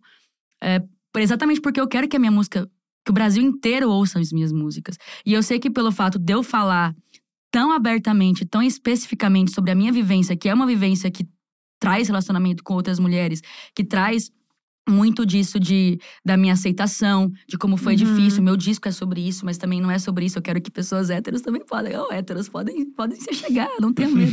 Aquelas, né? No meu caso, os héteros são É. minoria. É E que cota. se foda também. É a Gabi aqui, a, a Gabi É, aqui no eu podcast. ouço. A Gabi aqui no Você podcast. pode ouvir as minhas. é. Eu deixo, eu deixo héteros É. ouvirem minhas músicas. É, sei lá, mas aí se cria essa, essa cerca. Aí eu fico, gente, peraí. É universal o negócio aqui. Eu tô Exato. contando a minha história, não sei que você não Uhum. pode aplicar na sua vivência aí, sei lá. E isso é uma coisa que, que a longo prazo me incomoda, não mudaria as minhas músicas. Eu queria que o mundo mudasse, na verdade. Eu queria Sim. que as pessoas achassem na- natural, assim, gente. Eu sou uma menina que relaciona com meninas que tá cantando sobre a minha vida, igual o sertanejo lá tá Aham. cantando sobre a vivência dele. E que tá traindo as meninas lá, tudo. É, e vocês cantam e é- acham lindo. É, Isso é muito louco. E é, e tá lá no top 50 do Spotify. Então, tipo, Sim. e a gente É. tá aqui cantando. Eu não, não- sabe? É que o mundo é machista, né? Ponto, né? E homofóbico. É. Exato. E Isso é aí, muito as foda. gays, minhas amigas, minhas maravilhosas, minha família, me colocam, me, me colocam nessa caixa e parece que se eu quiser sair, aí se um hétero falar, é, é- fazer feat comigo é, é pink money. Não, amor, eu só quero que minha carreira chegue em outro lugar. Uhum. Eu quero crescer. Se eu tiver Sim. que ficar sempre no nicho aqui, aí você me fode. É que é mundo isso, cap- né? Além de tudo, o mundo ainda é capitalista, eu ainda preciso pagar meu aluguel. Então, Cara, mas é que é é muito foda o que você falou, porque é isso. As pessoas, pra, pra entenderem as coisas, elas colocam as pessoas em caixinhas, né? Tanto é que quando rolou o rolê de bissexual do João, a galera não se A galera entendia. meu A galera ficou apavorada, tipo, como assim? Ih. Como? Isso não existe. Tipo assim, foi uma grande treta, sabe? E eu, eu acho que é uma coisa a se pensar. A galera podia Muito. pensar um pouco mais nisso. Com certeza. em como elas em como elas colocam o- os artistas LGBT em, em- os, os, os fãs LGBT colocam os artistas LGBT em, umas, em caixas e a gente mano a gente já viveu tanto tempo em caixa Uhum. a gente quer conquistar o mundo a gente não quer conquistar só as gays a gente quer a gente tá do lado de vocês pra vocês verem que a gente pode conquistar Exato. o mundo e falar pra todo mundo e não só falar pra vocês e, e para mim também porque eu tô falando pra mim também mas tipo Uhum. é uma coisa a se pensar e começou a me incomodar um pouco mais. Me incomodava menos. Agora, depois que eu comecei a ver que, tipo, parece que eu tenho um limite, eu só posso chegar até um limite. Eu falo, gente, não, peraí, eu não. Que dia que esse Uhum. limite foi traçado? Foi no dia que eu cantei Mina? Uhum. Aí eu fico irritadíssima. Mas faz muito sentido. Porque várias pessoas já passaram por aqui que são LGBTQIA. E uma vez o, o a gente entrevistou o Luca Najari e ele falou que a transição é uma coisa que faz parte da vida dele. Mas não é só isso que ele é. Tipo, tudo que ele fizer na vida dele vai ser a partir de uma ótica de um cara trans, porque ele não é um Sim. cara cis. Exato. E isso por si só já tem que bastar, entendeu? Tipo, quando ele vai falar de moda, ele vai falar de um cara trans falando sobre moda. Então a pessoa não precisa ficar o tempo todo, tipo, falando só sobre isso, porque, enfim, são personagens tridimensionais. As pessoas têm Exato. outras vontades, têm outros desejos, têm outras coisas.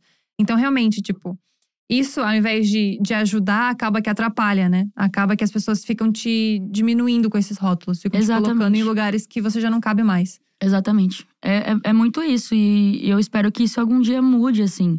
E eu entendo que a gente pode estar um pouco distante disso, porque a gente vive, né? A gente tá aí, nosso presidente é extremamente homofóbico.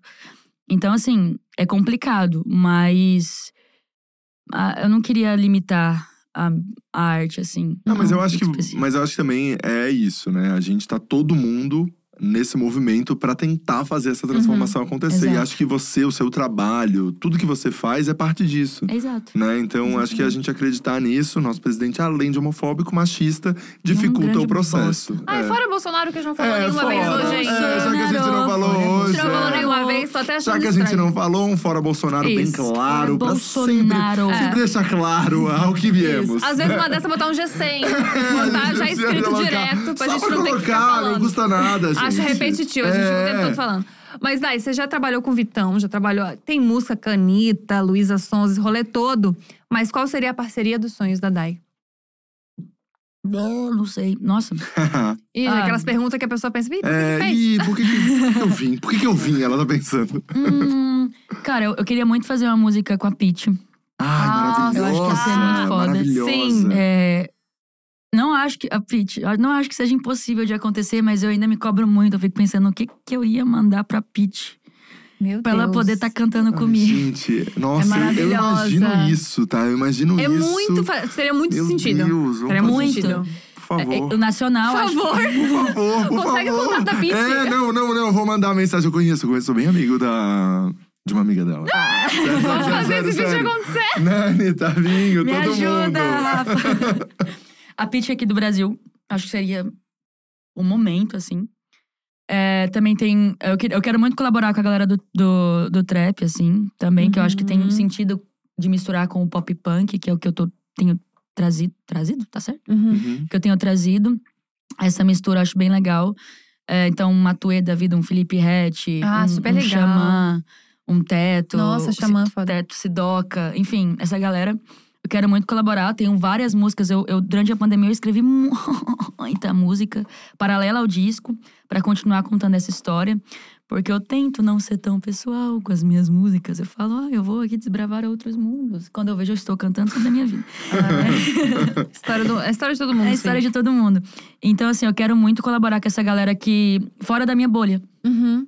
Ah, que é, legal isso. Pra me ajudar a sair da bolha. Então, é uma coisa que eu quero muito fazer. E eu acho que ao longo da minha carreira, talvez eu tenha hum, trabalhado pra chegar nesse momento e poder ter um pouco mais de fácil acesso a essas pessoas que eu sou Uhum. muito, muito fã. E que pode acontecer da forma mais natural e no momento certo, assim. Eu acho que acho que pós-disco, pós-lançamento, pós-trabalhar esse disco e, e tal, vai ter muita parceria, talvez, que com pessoas que a galera vai olhar e vai falar. Peraí, o que, que aconteceu aqui? Era pra estar junto mesmo. Porque eu quero, eu quero Uhum. causar esse choque nas pessoas. E tem outras pessoas também que eu quero fa- fazer colaboração, que eu nem vou falar, porque quando acontecer, Olha aí. vai ser só assim. Nossa. Mas já tem peraí. coisa, mas já, tá, mas já tem coisa pra acontecer? Tem na minha cabeça. Ah, tá. O assessor tá aqui, ó. É, o assessor ele já, ele já deu uma realada ali que Como ele. assim que. Tem É, várias coisas na minha cabeça, não é, acontece tá tanta coisa. É, mas assim, várias coisas que eu tô jogando, assim, que eu escrevo já pensando na pessoa e, Ai, que e legal. jogando meio que pro universo.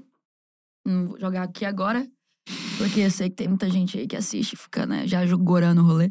mas. Mas eu tenho, eu tenho muitos sonhos e eu tô com muito sangue no zóio.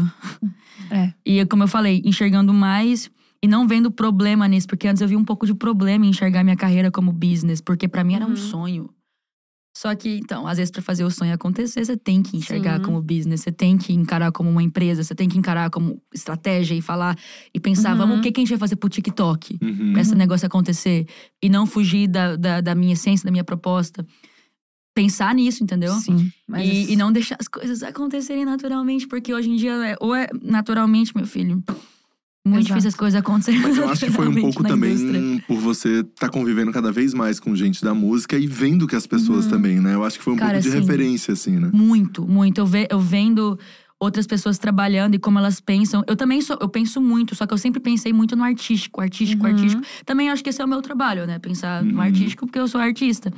Mas encarar meu trabalho como um trabalho mesmo Uhum. e ter e estabelecer meta, estabelecer estabelecer estabelecer coisas e, e, tipo e ser muito Uhum. às vezes ter uma ideia e ficar com a ideia até o fim, porque às vezes eu tenho muita ideia e vou Geminiana, né? é, amor. Mas é esse- geminiana, geminiana com a Ah, lua nem em… entendi nada. Com a lua em… a lua Libra, em- minha lua é em Libra. a dela Nossa, é em que Libra. desgraça, hein, amiga? É. Ah, vamos falar do meu mapa astral. É a balança. Meu Deus, que... qual é o ascendente só pra gente… Câncer. Puta, que Câncer. desgraça! Não, que Porra, não tem um que desgraça. salva, não tem um planeta bom. Cara, mas meu Mercúrio, eu, eu fiquei feliz que meu Mercúrio, eu descobri que Mercúrio é. Da comunicação. Da comunicação.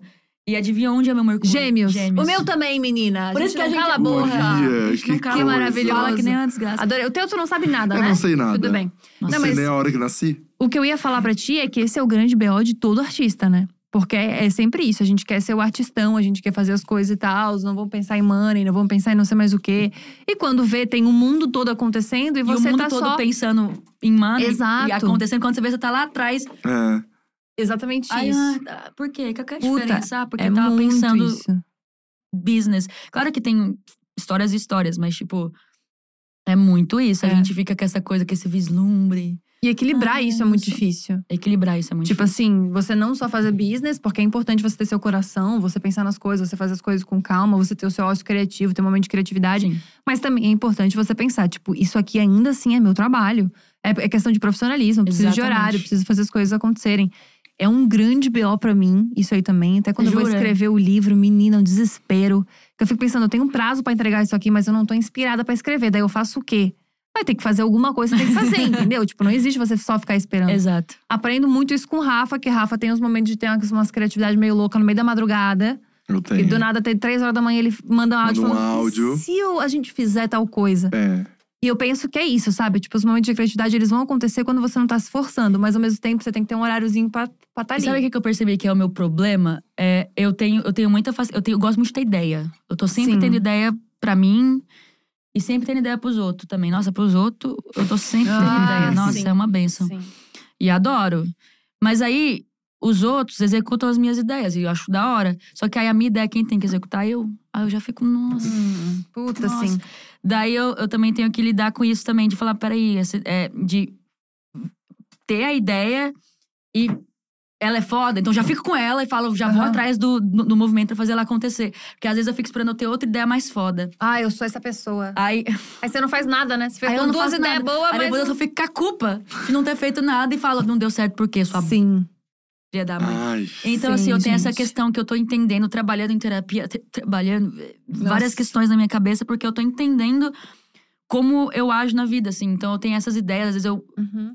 Eu travar na ideia, então agora eu tô, tipo, escrevendo a ideia, falando, tá, com quem que eu tenho que falar pra fazer isso acontecer? Com quem que eu tenho que fazer? Uhum. Lá, lá, lá. Porque pros outros eu falo isso, que eu- não sou eu que tenho que resolver, eu dei a ideia lá, a pessoa que se vira lá pra fazer a Exato. ideia. Sim. Nossa, eu adoro dar ideia pros outros também, gente. É Vamos uma montar um, coisa... estu- um, Porra, uma- um- vamos. Uma agência Uma criativa. agência agência criativa. criativa. Não, realmente, mas é esse rolê. A energia de movimento que às vezes falta, né? Falta. Eu também Nossa, sou falta. assim. E eu sou.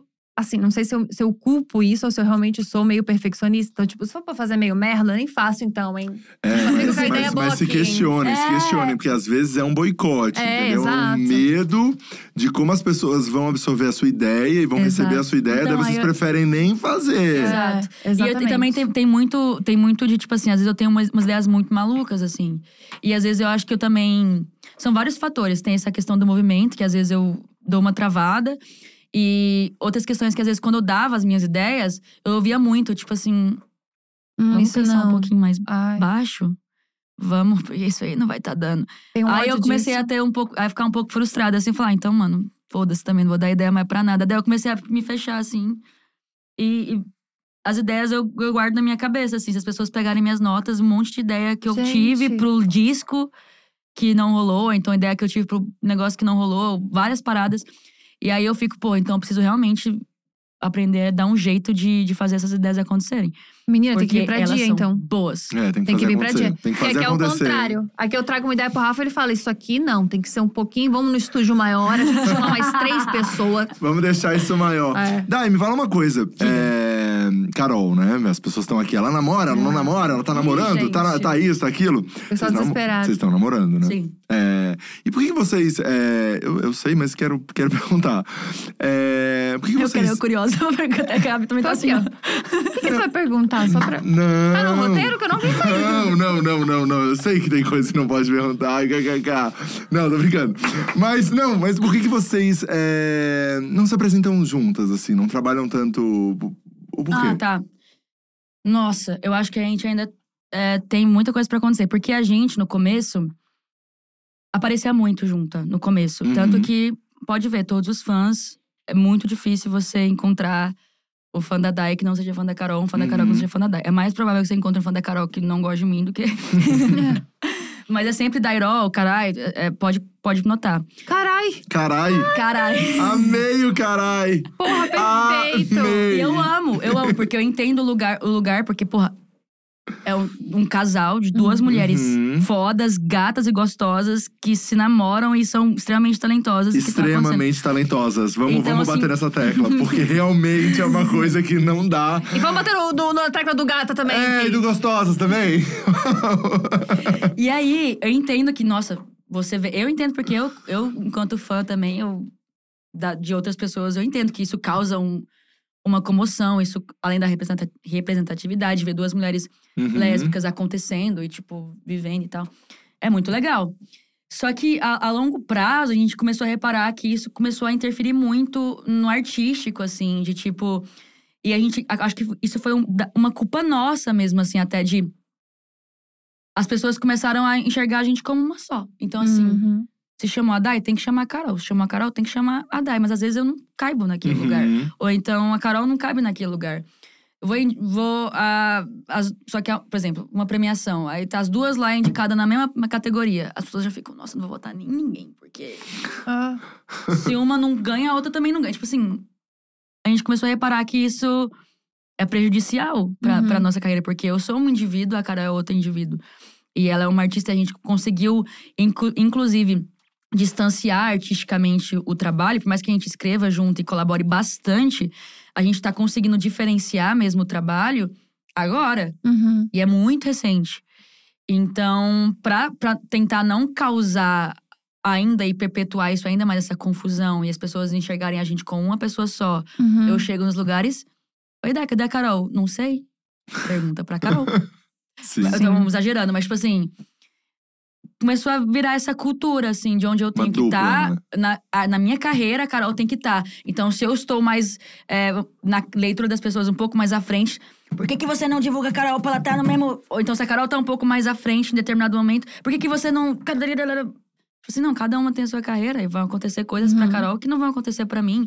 Vão acontecer coisas pra mim que não vão acontecer pra Carol.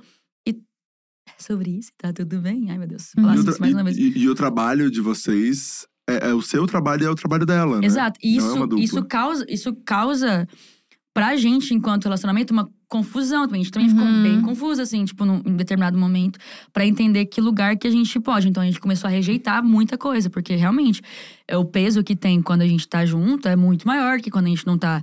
é, o, o impacto que causa é muito maior quando a gente tá junta. Então a gente entende isso, respeito isso, mas eu acho que a gente tá no momento de construir muito a nossa identidade artística e a gente não quer que nada atrapalhe, assim. Uhum. Então a gente quer que fique muito claro para as pessoas que somos diferentes, artistas diferentes, em lugares diferentes, momentos diferentes. E que por E- acaso são um casal. E que por acaso são um casal. E se e até pra, pra até brinco que a gente acho que a gente nunca apareceu se beijando assim nos lugares assim.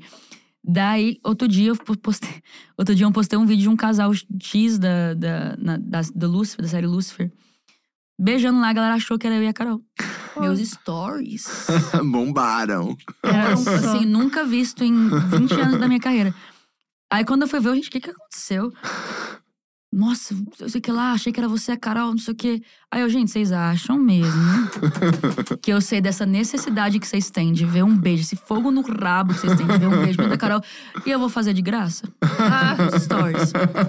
Não vou. Exatamente. Então a gente vai. Mano, hoje. né, Contato enxergando como business, É. enxergando como business o negócio, a gente, a gente tá es- escolhendo muitos lugares que a gente aparece junto como casal. É, é, as oportunidades que a gente tem aqui, eu acho que não tem nada a ver. Às vezes, até uma, uma entrevista que a gente tem, tipo, no, um dia de distância, a gente fala pro Julius. Pode colocar mais distante, não queremos. Um dia de Uhum. distância. É, porque parece que, sabe? Uhum. Então a gente começou a trabalhar isso pra, que fique, pra ficar claro. Só que ainda tem uma galera que é meio difícil. Mas ainda tá chegando uma galera nova que nem sabe que eu namoro a Carol, Uhum. que, enfim. Não, tinha uma galera aqui que não sabia nem que você namorava. Então, Olha é, aí. galera. Ai, mas é acho que ótimo. esse é o melhor dos mundos É. mesmo, né? Eu acho, acho que tem que saber separar, só que é bem, é, é- é bem difícil também pra gente, porque tem hora que a gente quer, né, assim. Você quer postar uma fotinha, você quer fazer um ah, boa, rolezinho. assim, artisticamente, pra gente tem sido melhor assim, pra, Uhum. pra causar essa, essa- esse distanciamento e pra ficar claro pras pessoas que um artista é um artista, outro artista é outro artista, e tem lugares que uma vai estar, que outra não vai estar, Uhum. é, e que só porque ela tá em um lugar que você, essa pessoa acha que eu não tô, eu não tenho que estar lá. É o lugar dela, o lugar Uhum. da Carol é o lugar da Carol, não é o lugar da, de Dairol. Uhum. O lugar da Dai é o lugar da Dai, não é o lugar da, de carai. Então, tipo Cara, assim, é muito bom. Eu Também vou, eu vou te falar só a ideia que surgiu aqui no chat, só pra você ter. O pessoal falou pra colocar o beijo no OnlyFans, mas daí fica a teu Nossa, critério, a gente tá? falou sobre isso. Eu e a Carol, a gente falou sobre isso. Eu tava passando por um perrenguinho outro dia. Eu falei, quer saber? Eu acho que eu vou. Mano, OnlyFans. vamos dar um. Abrir um mano, um selinho. Porque eu acho que o selinho já ia causar um desgaste. Assim, Numa o povo ia dessa- gastar É... uma grana. Tá aí. eu, é. Já pensei Eu sobre recebi isso um e-mail do Olimfez. Eu acho que eu vou responder falando, ó, eu tenho uma Olha, proposta. isso, vamos tocar. Vamos numa dessa, hein? Estão pedindo, né? Será, Gabi, uma dessa? Que isso? Rafa, não sei, às vezes Tu não. colocaria uma Pô, Ontem coisa? tu falou que eu ia expor uma teta esquerda no meu stories, É. completamente gratuito. Mas, mas tu colocaria alguma coisa no OnlyFans? Rafa, eu não sei. Dizer. Sério, Não, você jamais, né, coragem? Rafa? Até parece. Olha, minha mãe me- jamais, me, vem né? aqui. Minha mãe aparece de Florianópolis, ela vem em São Paulo em dois segundos. Ela quebra a dia inteira. Quebra, nossa, quebra a tua cara, quebra a dia inteira, quebra o negócio do voo. Tem noção, Rafa, até parece. Nossa. Tudo, tudo que minha mãe vê aqui que era meio suspeito, ela manda pra mim depois. Ela fala: Eu vi o podcast hoje. eu vi a parte do nude. Ela não chega a falar, entendeu? Ela só dá indiretinha de que ela tá por dentro do assunto. Ai, eu tenho Ah, medo de a pergunta do nude é uma pergunta boa. Ah. Pode Manda- perguntar. Manda nude? Hoje em dia não mando mais, Não né? manda mais. Mas, Mas já mandou Mas muito? Já, já mandei demais. Na, na- Demais? Relacionamento, relacionamento à distância, né? Era a sobrevivência da gata, das gatas. E você não tem Viver medo de vazar? nude. Hoje em dia, assim. Um BBB da vida, hein? Ah, Eu tenho, mas vai. É aquelas, né, que já tá com o pensamento já. Se vazar, a galera vai procurar. Vai ouvir minha música coincidentemente. e Olha, viu, Rafa? Mais plays, tá? Mais plays. Às vezes Mais numa plays. dessa. Mas assim, não quero que vaze em nome de Jesus. Ah, é, galera. Mas se ah, é? vazar, Então tá bom. Eu usaria É. ao meu favor. Nossa, eu não sei o que, eu- o que, que eu acho que eu ligaria pra ti. acho que é isso que eu ia fazer. Deu merda aqui. Júlio Júlio, vamos montar uma estratégia de marketing. Não Food sei agora, o que eu faço. Acho que eu Nossa, tô na merda chorando, liguei pro Rafa. Rafa, deu uma merda aqui, hein? Mas sabe o que eu acho curioso? Tua mãe tá ouvindo, que bom. É, tem muito nude assim, Gabi? Solto por aí? Rafa, eu não vou dizer que é uma pastinha, um drive. Vamos botar uma pastinha no drive? É. Você vende o pack? Eu tenho um É? amigo meu. Eu tenho um amigo meu que tu conhece bem até. Ah, Que tu conhece bem, ah, o Gu. ah. Que ele tem uma pasta de nude. Eu sempre exponho de Cara, diferente. Ele não tá nem aqui e você tá falando que ele tem uma pasta de nudes. Não, porque às vezes um dia eu tava no restaurante com ele e ele falou. Eu tava com a carinha meio estranha. Eu falei: o que, que você tá fazendo? Ele falou: tô mandando nude. Eu falei: no restaurante não. Pelo amor de Cristo, alguém vem embaixo dessa mesa faz um negócio. Aí ele: não, idiota, tem uma pasta. Eu, puta que é organizado, né? Gente, Eu tô em choque. É, eu falei pro Gustavo, ô, uma vadia organizada, porque tem realmente ali todo o pack certinho, por dia, horário, Cara, é. luz. Nude meu, Perfeito. no meu celular, acho que eu não tenho, não. Acho que não tem nem não tem da Carol também, não. Aquelas. Ah, tem significa isso. que ela já jogou aqui que a Carol também manda.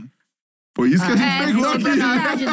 A exposição gratuita. É, você manda uma coisa, quer receber também. Quer Você receber manda a sogra, minha sogra lá em casa vendo esses. É brincadeira. sogra. Até parece. Manda nada, nunca mandou Jamais, não. Eu estou pegando o fone porque eu fiquei realmente desesperada. Beijo, moça. nada. Nunca mandou nada, até parece. Tu também já mandou que a gente sabe. Não, nunca mandei. Rafa, Rafa, Mentira, gente, já mandei sim. Por Mas, mas hoje em dia eu não. Faz alguns anos já. quanto tempo? Faz uns três. Ai, Rafa, anos. mas eu não, duvido não, tanto. Uns três, quatro anos, eu juro. Eu juro que eu não mando nude. Esses dias tu quase postou um seminude no teu de outra pessoa, que é pior ainda. Mas é outra pessoa, é outra, pessoa. que se foda. Aham, É. amigas, eu te mandar esse print, eu tenho. Muito bom. Eu te mando depois. Muito bom esse Tá, estão pedindo aqui o teu teste, Gabi. Claro que sim. A Gabi Eu tenho o maior medo desse teste. Ih. O que, que é? Qual que é? Ai, a Mari, a Mari, a Mari Nolasco tá aqui. Tá aí, a Mari. Ai, Beijo, amiga. Mari! Maravilhosa. Ontem a gente conversou, inclusive, né, Mari? Ai, eu sou apaixonada Minha avó me ligando. Beijo, vó. A Mari tá me ajudando aí com Com o quê? com o negócio aí. Que negócio, O gente. negócio aí. Ih, tá na merda pra falar com a Mari, com certeza. Coisa de relacionamento, com certeza. É coisa de relacionamento. A Mari tá Sabia. dando, tá dando um. A Mari, help. a Mari é é de dar os conselhos, né? Ela Nossa, a Mari é boa de conselho, Ela a Mari é maravilhosa. Ela é maravilhosa. Tava eu e ela ontem falando sobre relacionamento, que cinco horas a gente falando Mas sobre que horas isso. isso? Porque eu tava também mandando um áudio pra ela. Juro. Mari tá com nós dois ao mesmo Mari tempo. tá com a agenda cheia. Nossa. A Mari tem que, tem que fechar o horário, Não mano. aguenta Cara, mais a Mari falar de A amor. Mari, a, a Mari, ó. A Mari tava a mais linda e gata na festa lá do Da Ai, Luísa Sons. lindíssima, Ai, lindíssima. Ela mandou as mensagem pra fotos. mim, faltando horas, falando assim: eu não sei o que eu vou usar, pelo amor de Deus. Aham. A gata chegou lá, mais bem- vestida. Sim. Mas ela é assim. Gente, juro, fa- faltando umas duas horas, ela mandou, amiga, você tem alguma coisa dos anos 2000? eu falei, agora de pronto, não. A cara de Mas agora, mandei o contato de stylist. Quando eu vi, eu falei, gente… Nossa, ela tava Conseguiu. arrasando. Tava muito foda. Ela tava arrasando. Beijo, pra Mari. Um Amo beijo, muito. sua linda. O teste é o seguinte, amiga, é um teste de personalidade. Três perguntinhas. Perturbada, vai, fala. Três perguntinhas de boa. De boa. Mas, ó, o teste, a fonte a gente não tem, né? A fonte Mas aí você, científica. eu faço o teste e você me dá um veredito. Isso, Na hora, é isso, na hora, isso, é um negócio instantâneo. É. Instantâneo. É coisa séria. Não, é sério. Cara, é tu sério. tem que parar com isso, tá? Tu É. tá, ó, uma galera tá indo junto contigo nessa tua palhaçada, tá? Não, não, o povo tava pedindo. E o teste, e o teste, É, agora do teste. quinta Quero série só B. ver ela no teste, é isso. Ele é bem quinta sériezinha B. Eu sou, eu sou da quinta B. Ridículo. A fonte eu é capricho com toda. É. É a junção das Todatin, duas. exato. Quem é que falava Todatin? Todatin, não O. Gui, o Gui Souza falava Gui. Todatin. Porra, Todatin Todatin. é foda, mano. Nossa, Ele lia tudo junto, que ótimo, né? porra, que péssimo. Todatin. Primeira pergunta. Escolhe a tua cor favorita da vida. Furta E as- cor. Furta, Ih, do gente, nada. Já chegou com furta cor. Do nada, furta cor. E três características do porquê que você gosta de furta cor. Três características que eu gosto de É. furta cor. É, Porque não é uma cor específica, porque muda de acordo com a luz que ela recebe. mutável, tá? E porque é muito lindo. Lindo. E é uma coisa mutável. É linda, mutável e. É. Qual que era a primeira que eu tinha falado? Mutável esqueci. mesmo. Muda de acordo com a luz. É. É, muda de acordo com a luz. É, não é uma cor só. Já falei, mas dá na mesma coisa. E, e é linda, assim. Vale essas três? Vale, acho que faz muito sentido, inclusive. A- Antes da conclusão, a gente precisa falar que acho que é a melhor resposta que a gente recebeu até agora. Foi. Todo mundo chegou Foi. aqui com laranjinha, com preto, com branco, É, azul. não fala do laranjinha não pra minha cor. Chega de repente Bom, a Day aqui com furta-cor, furta-cor, solta o furta-cor do Não é o nada. teste da gata, quero ver qual que Meu vai Deus, ser. do nada ela manda um fúcsia. pra mim, magenta. Gente, Ah, verde água com um pouquinho de. Ciano. Nossa, É. gente. furta cor, gente. Sensacional. É, é a coisa mais linda do mundo. É a bolha, quando tem a bolha assim, ela recebe É a luz, aí fica bem assim na. Todas as cores do mundo, assim. É Que bonito. lúdico. Isso faz muito sentido, amiga. Porque a cor e as características da cor é como você quer ser vista pelo mundo. Uma grande gostosa mutável. Que muda de acordo com a luz. Muda de acordo tá? com a luz. Adaptável. Bem jamilianazinha. No sol ela muda, tá? Exato. Gost... Nossa, A sombra. resposta boa. Se um dia a gente fizer um vídeo só das respostas desse teste, essa É, resposta das tem que cores, estar. essa é boa. Pelo amor de Deus. Cara, Mas é espera que não inteiro. acabou o Ah, teste, tá? acabou? Ele vai, ele vai, ele é longo, mais Ai, meu longo. Deus. Né, cara? Cara, ele é muito quinta série B, velho. Não, é que é mais longo mesmo. Eu tô curiosa. Não é mais longo, tem só mais duas perguntas. A segunda pergunta: animal favorito e as características do porquê teu animal favorito. Pera, Cavalo pera, pera. marinho. Ai, Cavalo calma. marinho. Ai, calma, Meu não, Deus. não, não, pera. É a, Mari Nolasso falou que sempre achou que fosse fruta cor. Não, Mari, furta essa cor. é a melhor participação Cara. do chat que já aconteceu. É a fruta cor. É muito bom. Imaginei a laranja, um É, que pêssego. vale pra tudo também, que pode ser várias frutas. Ai, amiga. Mas assim, é furta-cor, que tipo, literalmente Mari. furta-cor, tipo, é, muda de acordo Maravilhoso, maravilhoso. Animal favorito. Vai lá. Cavalo marinho. Gente, tu entende que ela pega um negócio que não. É. Não tá no raciocínio lógico da galera, gente. Não me trouxe um cachorro, não me trouxe um gato, me trouxe um cavalo Exato. marinho. Cara, cavalo marinho, porque Por é um animal que se adapta. Se adapta, ok. Ele não tem pressa pra chegar nos lugares. Não tem pressa, ok.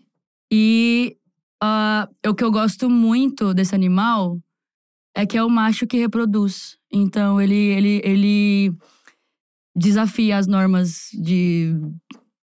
Da genética. da genética, assim, que a gente entende. Entendi. Uhum. Tá, vamos Natural. interpretar isso então. Calma que, porra, confundo. Me trouxe o cavalo marinho, porra. Nossa, gente, trazer a biologia aqui, as gemiospermas. Peraí, deixa eu. Puta, que confuso. É. Mas então, isso que é. Gosta de desafio. Vamos botar de gosta de desafio? Só pra não me fuder? Gosta de desafio. Só pra não fuder aqui meu teste. Gosta de desafio. Gosta... Não tem pressa. Vamos botar calmo, só pra não me fuder? E diferente. Então, qual foi a primeira que você botou? É que se, ad- ele, é, Se ele adapta. se adapta, igual Tá. a cor, né? Basicamente. Então, só pra não me fuder, vamos botar essas aqui. E isso é como você imagina seu parceiro de vida ideal. Então, Carol Bias. É isso, Carol. Esta cavalona marinha. É, É, sobre isso. cavalona. é sobre isso. Adaptável. A Sim. coisa do, a última característica ali do macho que reproduz, tu, É. tu nos fudeu de uma maneira. Não, é que, sei lá, que é uma pessoa que talvez que. Opa, só um despertador aqui rapidinho, tomar o É o remédio. remédio, vai tomar o remédio. tomar um remédio aqui, me perdoa. Ah, eu acho que, tipo, faz sentido também, assim. Se eu soubesse que era pro parceiro, eu teria colocado, sei lá. é, Leoa, não sei. Hum. É, não, brincadeira. Mas assim. É, essa parte do final, porque eu acho uma coisa muito interessante e que de- desafia ah, o que, o que as pessoas consideram que é normal. Ó, então faz sentido. Faz Desafio que as pessoas consideram normal. Aí a característica é boa. Boa, gostei, faz sentido. A última, ela é mais lúdica. Jamais do que o furta-cor e cavalo Pô. marinho. Calma, Aí eu calma, já que não sei sempre, nem- sempre pode ficar Ai, pior. isso aqui pode acabar com uma carreira, Rafa. Seria tão legal a gente É, fazer. Cuidado. Eu explanei. Cuidado. O assessor ali O assessor ali tá se apavorado. benzendo. Ele tá no Red Bull aqui, ó. com medo. Porra. Vai lá, É. prepara.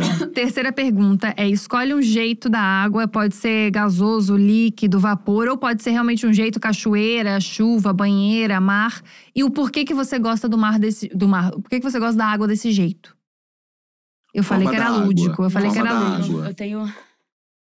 Tenho um pouco de medo de água. Puta Engraçado que que meu meu animal favorito é um cavalo marinho, né? Mas. Sai dessa, Rafa, pra mim. Vai lá, vai lá. Sai dessa pra mim, Ela Rafa. tem medo da água, gente. Ela disse. Sai dessa. sei. Ela disse que ela tem medo. Eu tenho medo. A galera vai até me zoar falando que eu não tomo banho, que a galera me zoa falando que eu não tomo banho. Ah, é? Mas eu tô cheirosinha, pode falar. Ma- Mas, mas por quê? Que é- Porque você realmente Cara, eu vou, não, eu vou, não gosta eu vou da aprofundar água? o bagulho da água. Vai, Hum. ficar, vai pesar? Hum, Ih, tá gente, mais do que já tá? Vai pesar não, porque assim, o meu vô, que eu não conheci, o meu, o meu, sub- o meu tio, que eu também não conheci, meu primo, morreram todos afogados. Hum. Ai, gente. Pesado. Então, assim, eu sempre tive um pouco de medo de, de mar. Só que ao mesmo tempo, de água, assim. é, só que eu escolheria, tipo, pode ser água do mar? Ah, pode, Pode ser qualquer outra. Pode ser uma pia, uma pia, uma é- água eu mais acho tranquila. profundo, profundo, tá? muito profundo, infinito, tipo, muito grande. Nossa, é muito profundo, muito grande. E. Profundo e grande, tá? Pode ser. E. Eu tô com medo. Tá, profundo e grande, tá. Profundo, grande e. Infinito, né? Infinito teve E também. me. Não sei, a primeira vez que eu vi o mar, eu. eu que é lúdico, eu vou dar lúdico. Ah. A primeira vez que eu vi o mar, eu acreditei que Deus existia, assim. Eu falei, caramba, eu acho que Deus existe isso. mesmo. Porque é muito imenso, eu tenho muito medo. E se eu, quando, eu, quando eu entrei dentro do mar, eu senti que eu encarei um medo. Então, tipo, é uma coisa muito profunda, muito grande, me fez acreditar em Deus. E, sei lá, mas ao mesmo tempo eu tenho medo. Mas eu Tem que gosto de entrar com medo mesmo. Precisa rever esse teste, hein? Faz um teste novo pra pessoas. É, tem que É. fazer um teste novo, porque realmente tô bem. O que que significa isso? A água. Agora, prepara, as prepara. Prepara que agora vem. Prepara que agora, agora vem, galera. A água, as características da água é como você enxerga a sua vida sexual. Bom, é isso, gente. Obrigada. A Carol tá no chat, só pra gente É. ver Me se fez faz acreditar em Deus. Olha aí. Que isso, Carolzinha. Imenso Profundo. E profundo. Que isso. profundo. É sobre isso. infinito. Achei Beijo, lúdico. sogra. Sogra, realmente. apavorada. Ah, eu adorei. Gostou? Ah, faz legal, Eu não sentido? né? esperava. É legal, né? Ah, faz sentido, né? Viu, Rafa, Bastante como faz sentido? O Rafa sempre acha que não faz sentido, sempre fica não, falando mal não, do meu eu teste. acho, eu acho que faz De onde você sentido. tirou esse teste? Então, da isso sua cabecinha? A fonte, ela é Então. difusa. A fonte é difusa. Um dia ou outro eu tinha, sabe, uma, uma bebida ou outra, uma birita ou outra. Nada também, não exagero nunca. E aí um amigo meu fez isso, eu pensei, gente, esse teste mudou a minha vida, hein? Isso aqui fez sentido pra mim que não, nunca… Nada no mundo faz tanto sentido assim. Daí eu tô perpetuando. Não, mas daí Gente. na semana que isso aconteceu, ela ficou monotemática. Foi ela só falava desse teste. Mas eu aqui, adoro. Eu acho que eu sou uma pessoa assim. Obrigada. Corta eu fa- fazendo esse teste com todo mundo. Viu? Exato, foi o que aconteceu. Não, a Mari, a própria Mari, tá fazendo com todo mundo que eu encontro, a Mari já tinha feito o teste. Só o Rafa que eu não quis participar. Roubando a sua puto. brisa. Você não participou Não, ainda? não, é que eu tava na feira, a gente foi comer um pastel de feira. Eu e a gente foi comer pastel Bom, de feira, quatro bom. amigos. E daí do nada, a gente tá lá só querendo comer o pastel. Pô, todo mundo puto, que o Rafa chegou duas horas atrasado. É, gente, no final da feira, inclusive. E daí a Gabi, ai, o teste, escolhe cor. Eu quero pastel, Gabi, sabe? E ela ali, o Bege. negócio. Aí é. ele cinza, Gabi, porque é fácil. Eu É. falei, faz sentido, Rafa. faz sentido. Só que eu já não lembro. A cor era o quê mesmo? Como você quer ser visto pelo mundo. Como eu quero ser É. visto pelo mundo, sim. Mais sentido. fácil, tu, né? A quer cor ser é como você quer vi- ser vista, o animal é o seu parceiro ideal e a água é a sua vida sexual. Da Isso. Gabi, ela falou cachoeira, porque é dif- difícil acesso. Que é É difícil que eu tô chegar lá. solteira, Entendeu? gente. Não tá tão fácil assim Foi isso, também, que a não. Gabi, foi isso que a Gabi contou Porra. pra gente aqui, tá? Tô solteira. Caramba. Muito bom. Oh. Não, e a Ana Gabriela, quando teve aqui, também falou isso. Não, eu tenho muito medo de água. Eu falei, Gabi, pelo amor de Deus, só me dá uma, só me dá uma resposta em nome de Cristo. Por favor. Aí ela respondeu um outro negócio. Ela, mas tem que começar a rever esse teste É, também. tem que começar. Por favor. Talvez. Mas, Pelo o amor que de aconteceu se eu Deus. falasse, sei lá, gasosa, sei lá, o que aconteceu? Teve um amigo nosso, vou expor aqui o Henry, nosso maravilhoso. Ele é muito meu amigo. e Ele falou assim: Ah, eu acho que pra mim vapor, que é uma coisa que vai em qualquer lugar, que tu nem enxerga, mas tá em tudo. E eu, é? É, a gata tá querida. Um negócio. Então é isso mesmo. Quem te conhece sabe. Exatamente. Amei, amei, galerinha. Tá, e pra gente encerrar, planos pro futuro. Onde é que a gente vai ver a Dai Planos agora? pro futuro. Cara, nesse momento, eu quero continuar contando essa história, né, do meu disco. É, eu termino o disco falando muito sobre. Numa ótica meio pessimista, assim. Tipo, eu falo, eu cito até o Carpe Diem, que é aproveite o dia. Uhum. Só que eu não desenvolvo isso, porque parece que no meu disco eu não tava aproveitando nada. Eu tava só sofrendo mesmo de ansiedade. É, e aí, então, pra continuar essa história, eu quero abordar mais essa coisa do viver o dia e de falar sobre. De aproveitar o momento e falar Uhum. sobre vivências e falar sobre loucuras e sex and drugs and rock and roll. É sobre essa isso. coisa mais assim. Mas ainda assim mantendo a minha me- melancolia, né? Porque eu acho que é um traço da minha personalidade. Então, quero continuar contando essa história, mas no momento eu tô é, montando o meu show, que tá muito foda, muito foda. E esse mês tem novidade, galerinha. Esse mês tem novidade, fiquem por dentro. das Temos spoiler?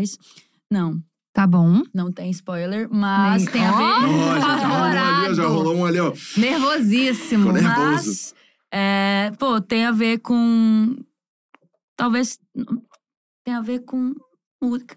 Novidade. Tem a ver com música, óbvio. Novidade. não, Surpreendendo lá, a todos. Surpreendendo a todos, né? Nossa, curta cor, quem diria? Nossa, uma coisa. Fruta cor, fruta cor. Pra mim vai ser Fruta- sempre fruta cor Nossa, agora. a Mari é maravilhosa. Mari, a partir de hoje é fruta cor, Muito tá? perfeita. Mas é isso, fiquem por dentro que esse mês tem novidades. A gente preparou. A galera viu que eu tava gravando umas coisinhas e essa- essas coisas que eu tava gravando vai muito possivelmente tá ao ar aí. Só que tá tudo muito lindo, tudo muito maravilhoso. E fiquem de olho. Amei. Perfeito. E shows ano que vem. Vão começar os shows. Ai, gosto Ai, quero muito. muito, quero Queremos muito, ir. quero Ó, a muito. gente tá Shows. também digando ingresso pra todo mundo que vem É, a aqui. gente tá ali, a gente vai ficar no gargarejo ali. É, Ana Gabriela, a gente já conseguiu dois, hein? Com Eu tô nessa. acompanhante. Eu tô, inclusive, é, assim, Lola Palusa, Rock in Rio, tá querendo aí me dar um ingresso também. Eu tô. Pra todos É. nós, pra todos aqui, hein? Pra todos. Pra todos. Vamos nessa, galerinha. sério. Nossa, sério, eu quero muito ir. Amei muito, adorei a conversa. Eu acho que é é uma coisa que a gente tem que começar a pensar nos convidados, tem que ser geminiano. Porque Ah, geminiano tá. vai falando, Tu joga, ele vai. disso. Ele Ele, vai, ele ele vai, vai, ele vai, pega ele um vai. assunto no outro, E ele do emenda. nada ele vem com uma igreja. Ele vem com uma igreja, com aí ia ser pastor. É, daí tinha que mentir no visto. E conta, e conta, e conta, e vai conta, e conta, e conta. Contou coisa que a gente não sabe nem se deveria. Adorei, e foi contando. adorei. e Eu gosto, um, eu gosto Porra, um disso. cavalo marinho. Traz uma informação. Traz uma coisa nova. Então, E amei. até coisa da genética, Da né? genética. Biologia. Da, é, Porra, é da que o homem que reproduz. É. E eu, puta, só um testa capricho da. e ela indo, que loucura. Mas eu amei muito. Você é extremamente simpática, extremamente fofinha. Você merece todo o sucesso que tem. Você merece esses fãs super engajados, porque você é a coisa mais fofa do mundo. Gente, muito para. sucesso sempre. Quer dizer, você não merece para não, demais. aquelas- Não, você é sempre muito fofo. Eu falei É. isso no começo, mas você sempre foi. Carol também. Meu, vocês são uns amorzinhos, assim. Umas pessoas que… Quem tem a possibilidade de conhecer, assim, elas são muito queridas, amorosas. É muito legal. É verdade, galera, é verdade. Perfeita. Bom, gente, eu que agradeço pelo convite. Eu amei muito, muito, me diverti horrores. Espero que vocês tenham gostado, galerinha. Com certeza, o povo amou. O povo amou. Tá aqui, tipo, ai, demais. Não acaba, quero seis amei. horas. Tô pensando pensando sobre isso até agora. Do nada eu meti um fortecor, mas tudo bem. Pra quem não conhece ainda, arroba da Elins, é isso. Arroba Dailimnes, é, D-A-Y-L-I-M-N-S. Pode me seguir em todas as redes sociais, eu sou assim em todas. E é isso. Adorei, É muito isso, obrigada. Obrigado, mesmo, que tá? eu tô quase chegando a 800 mil pela terceira vez no meu Instagram. Ah, o Instagram tá assim agora. Acontece, acontece, ele vai Se ver. quiser ela tá me ver. seguindo, segue mesmo e é, e é nóis. Arrasou. Obrigado mais uma vez, Dani. Rafinha, muito obrigada também, tá? Obrigado você também, Você tá? arrumou camisa bonita. Ah, eu, eu… Vamos fazer uma foto pro feed? Pô, agora nem combina eu e tu, né? É, putz. Pô, tu Esse falou que ia trazer um preto, eu aí. imprimi uma cor. Tu falou que é vinho de preto hoje. É que de última hora eu falei, ah, vou mais praiano hoje. Ai, vamos tirar uma foto sem camisa. É, ah, não. É, eu acho mais sexy, eu gosto. Uma pegada mais, mais sensual. Não, vamos, deixar. Certeza? Vamos eu tiro deixar. a roupa, então. Eu tiro um… Tu vai Eu tirar? Tu Minha vai, tu vai fazer a coisa. Vamos todo tu mundo vai agora. fazer a coisa do mamilo aí? Só deixa o recado final que eu já tiro. Gente, um beijo grande. Segunda-feira que vem a gente tá aqui de volta, porque agora é de segunda, segunda a quinta, meio-dia, com vários convidados maravilhosos. Se você perdeu alguma coisa aí da entrevista, os vídeos ficam todos aqui no canal da Dia e a gente também tem todas as plataformas de streaming, tá bom? Oh, yeah. Beijo grande, até semana que vem. E agora só um nude nosso. Pode ir cortando, pode tudo, só vou. Eu vou começar pela manga aqui.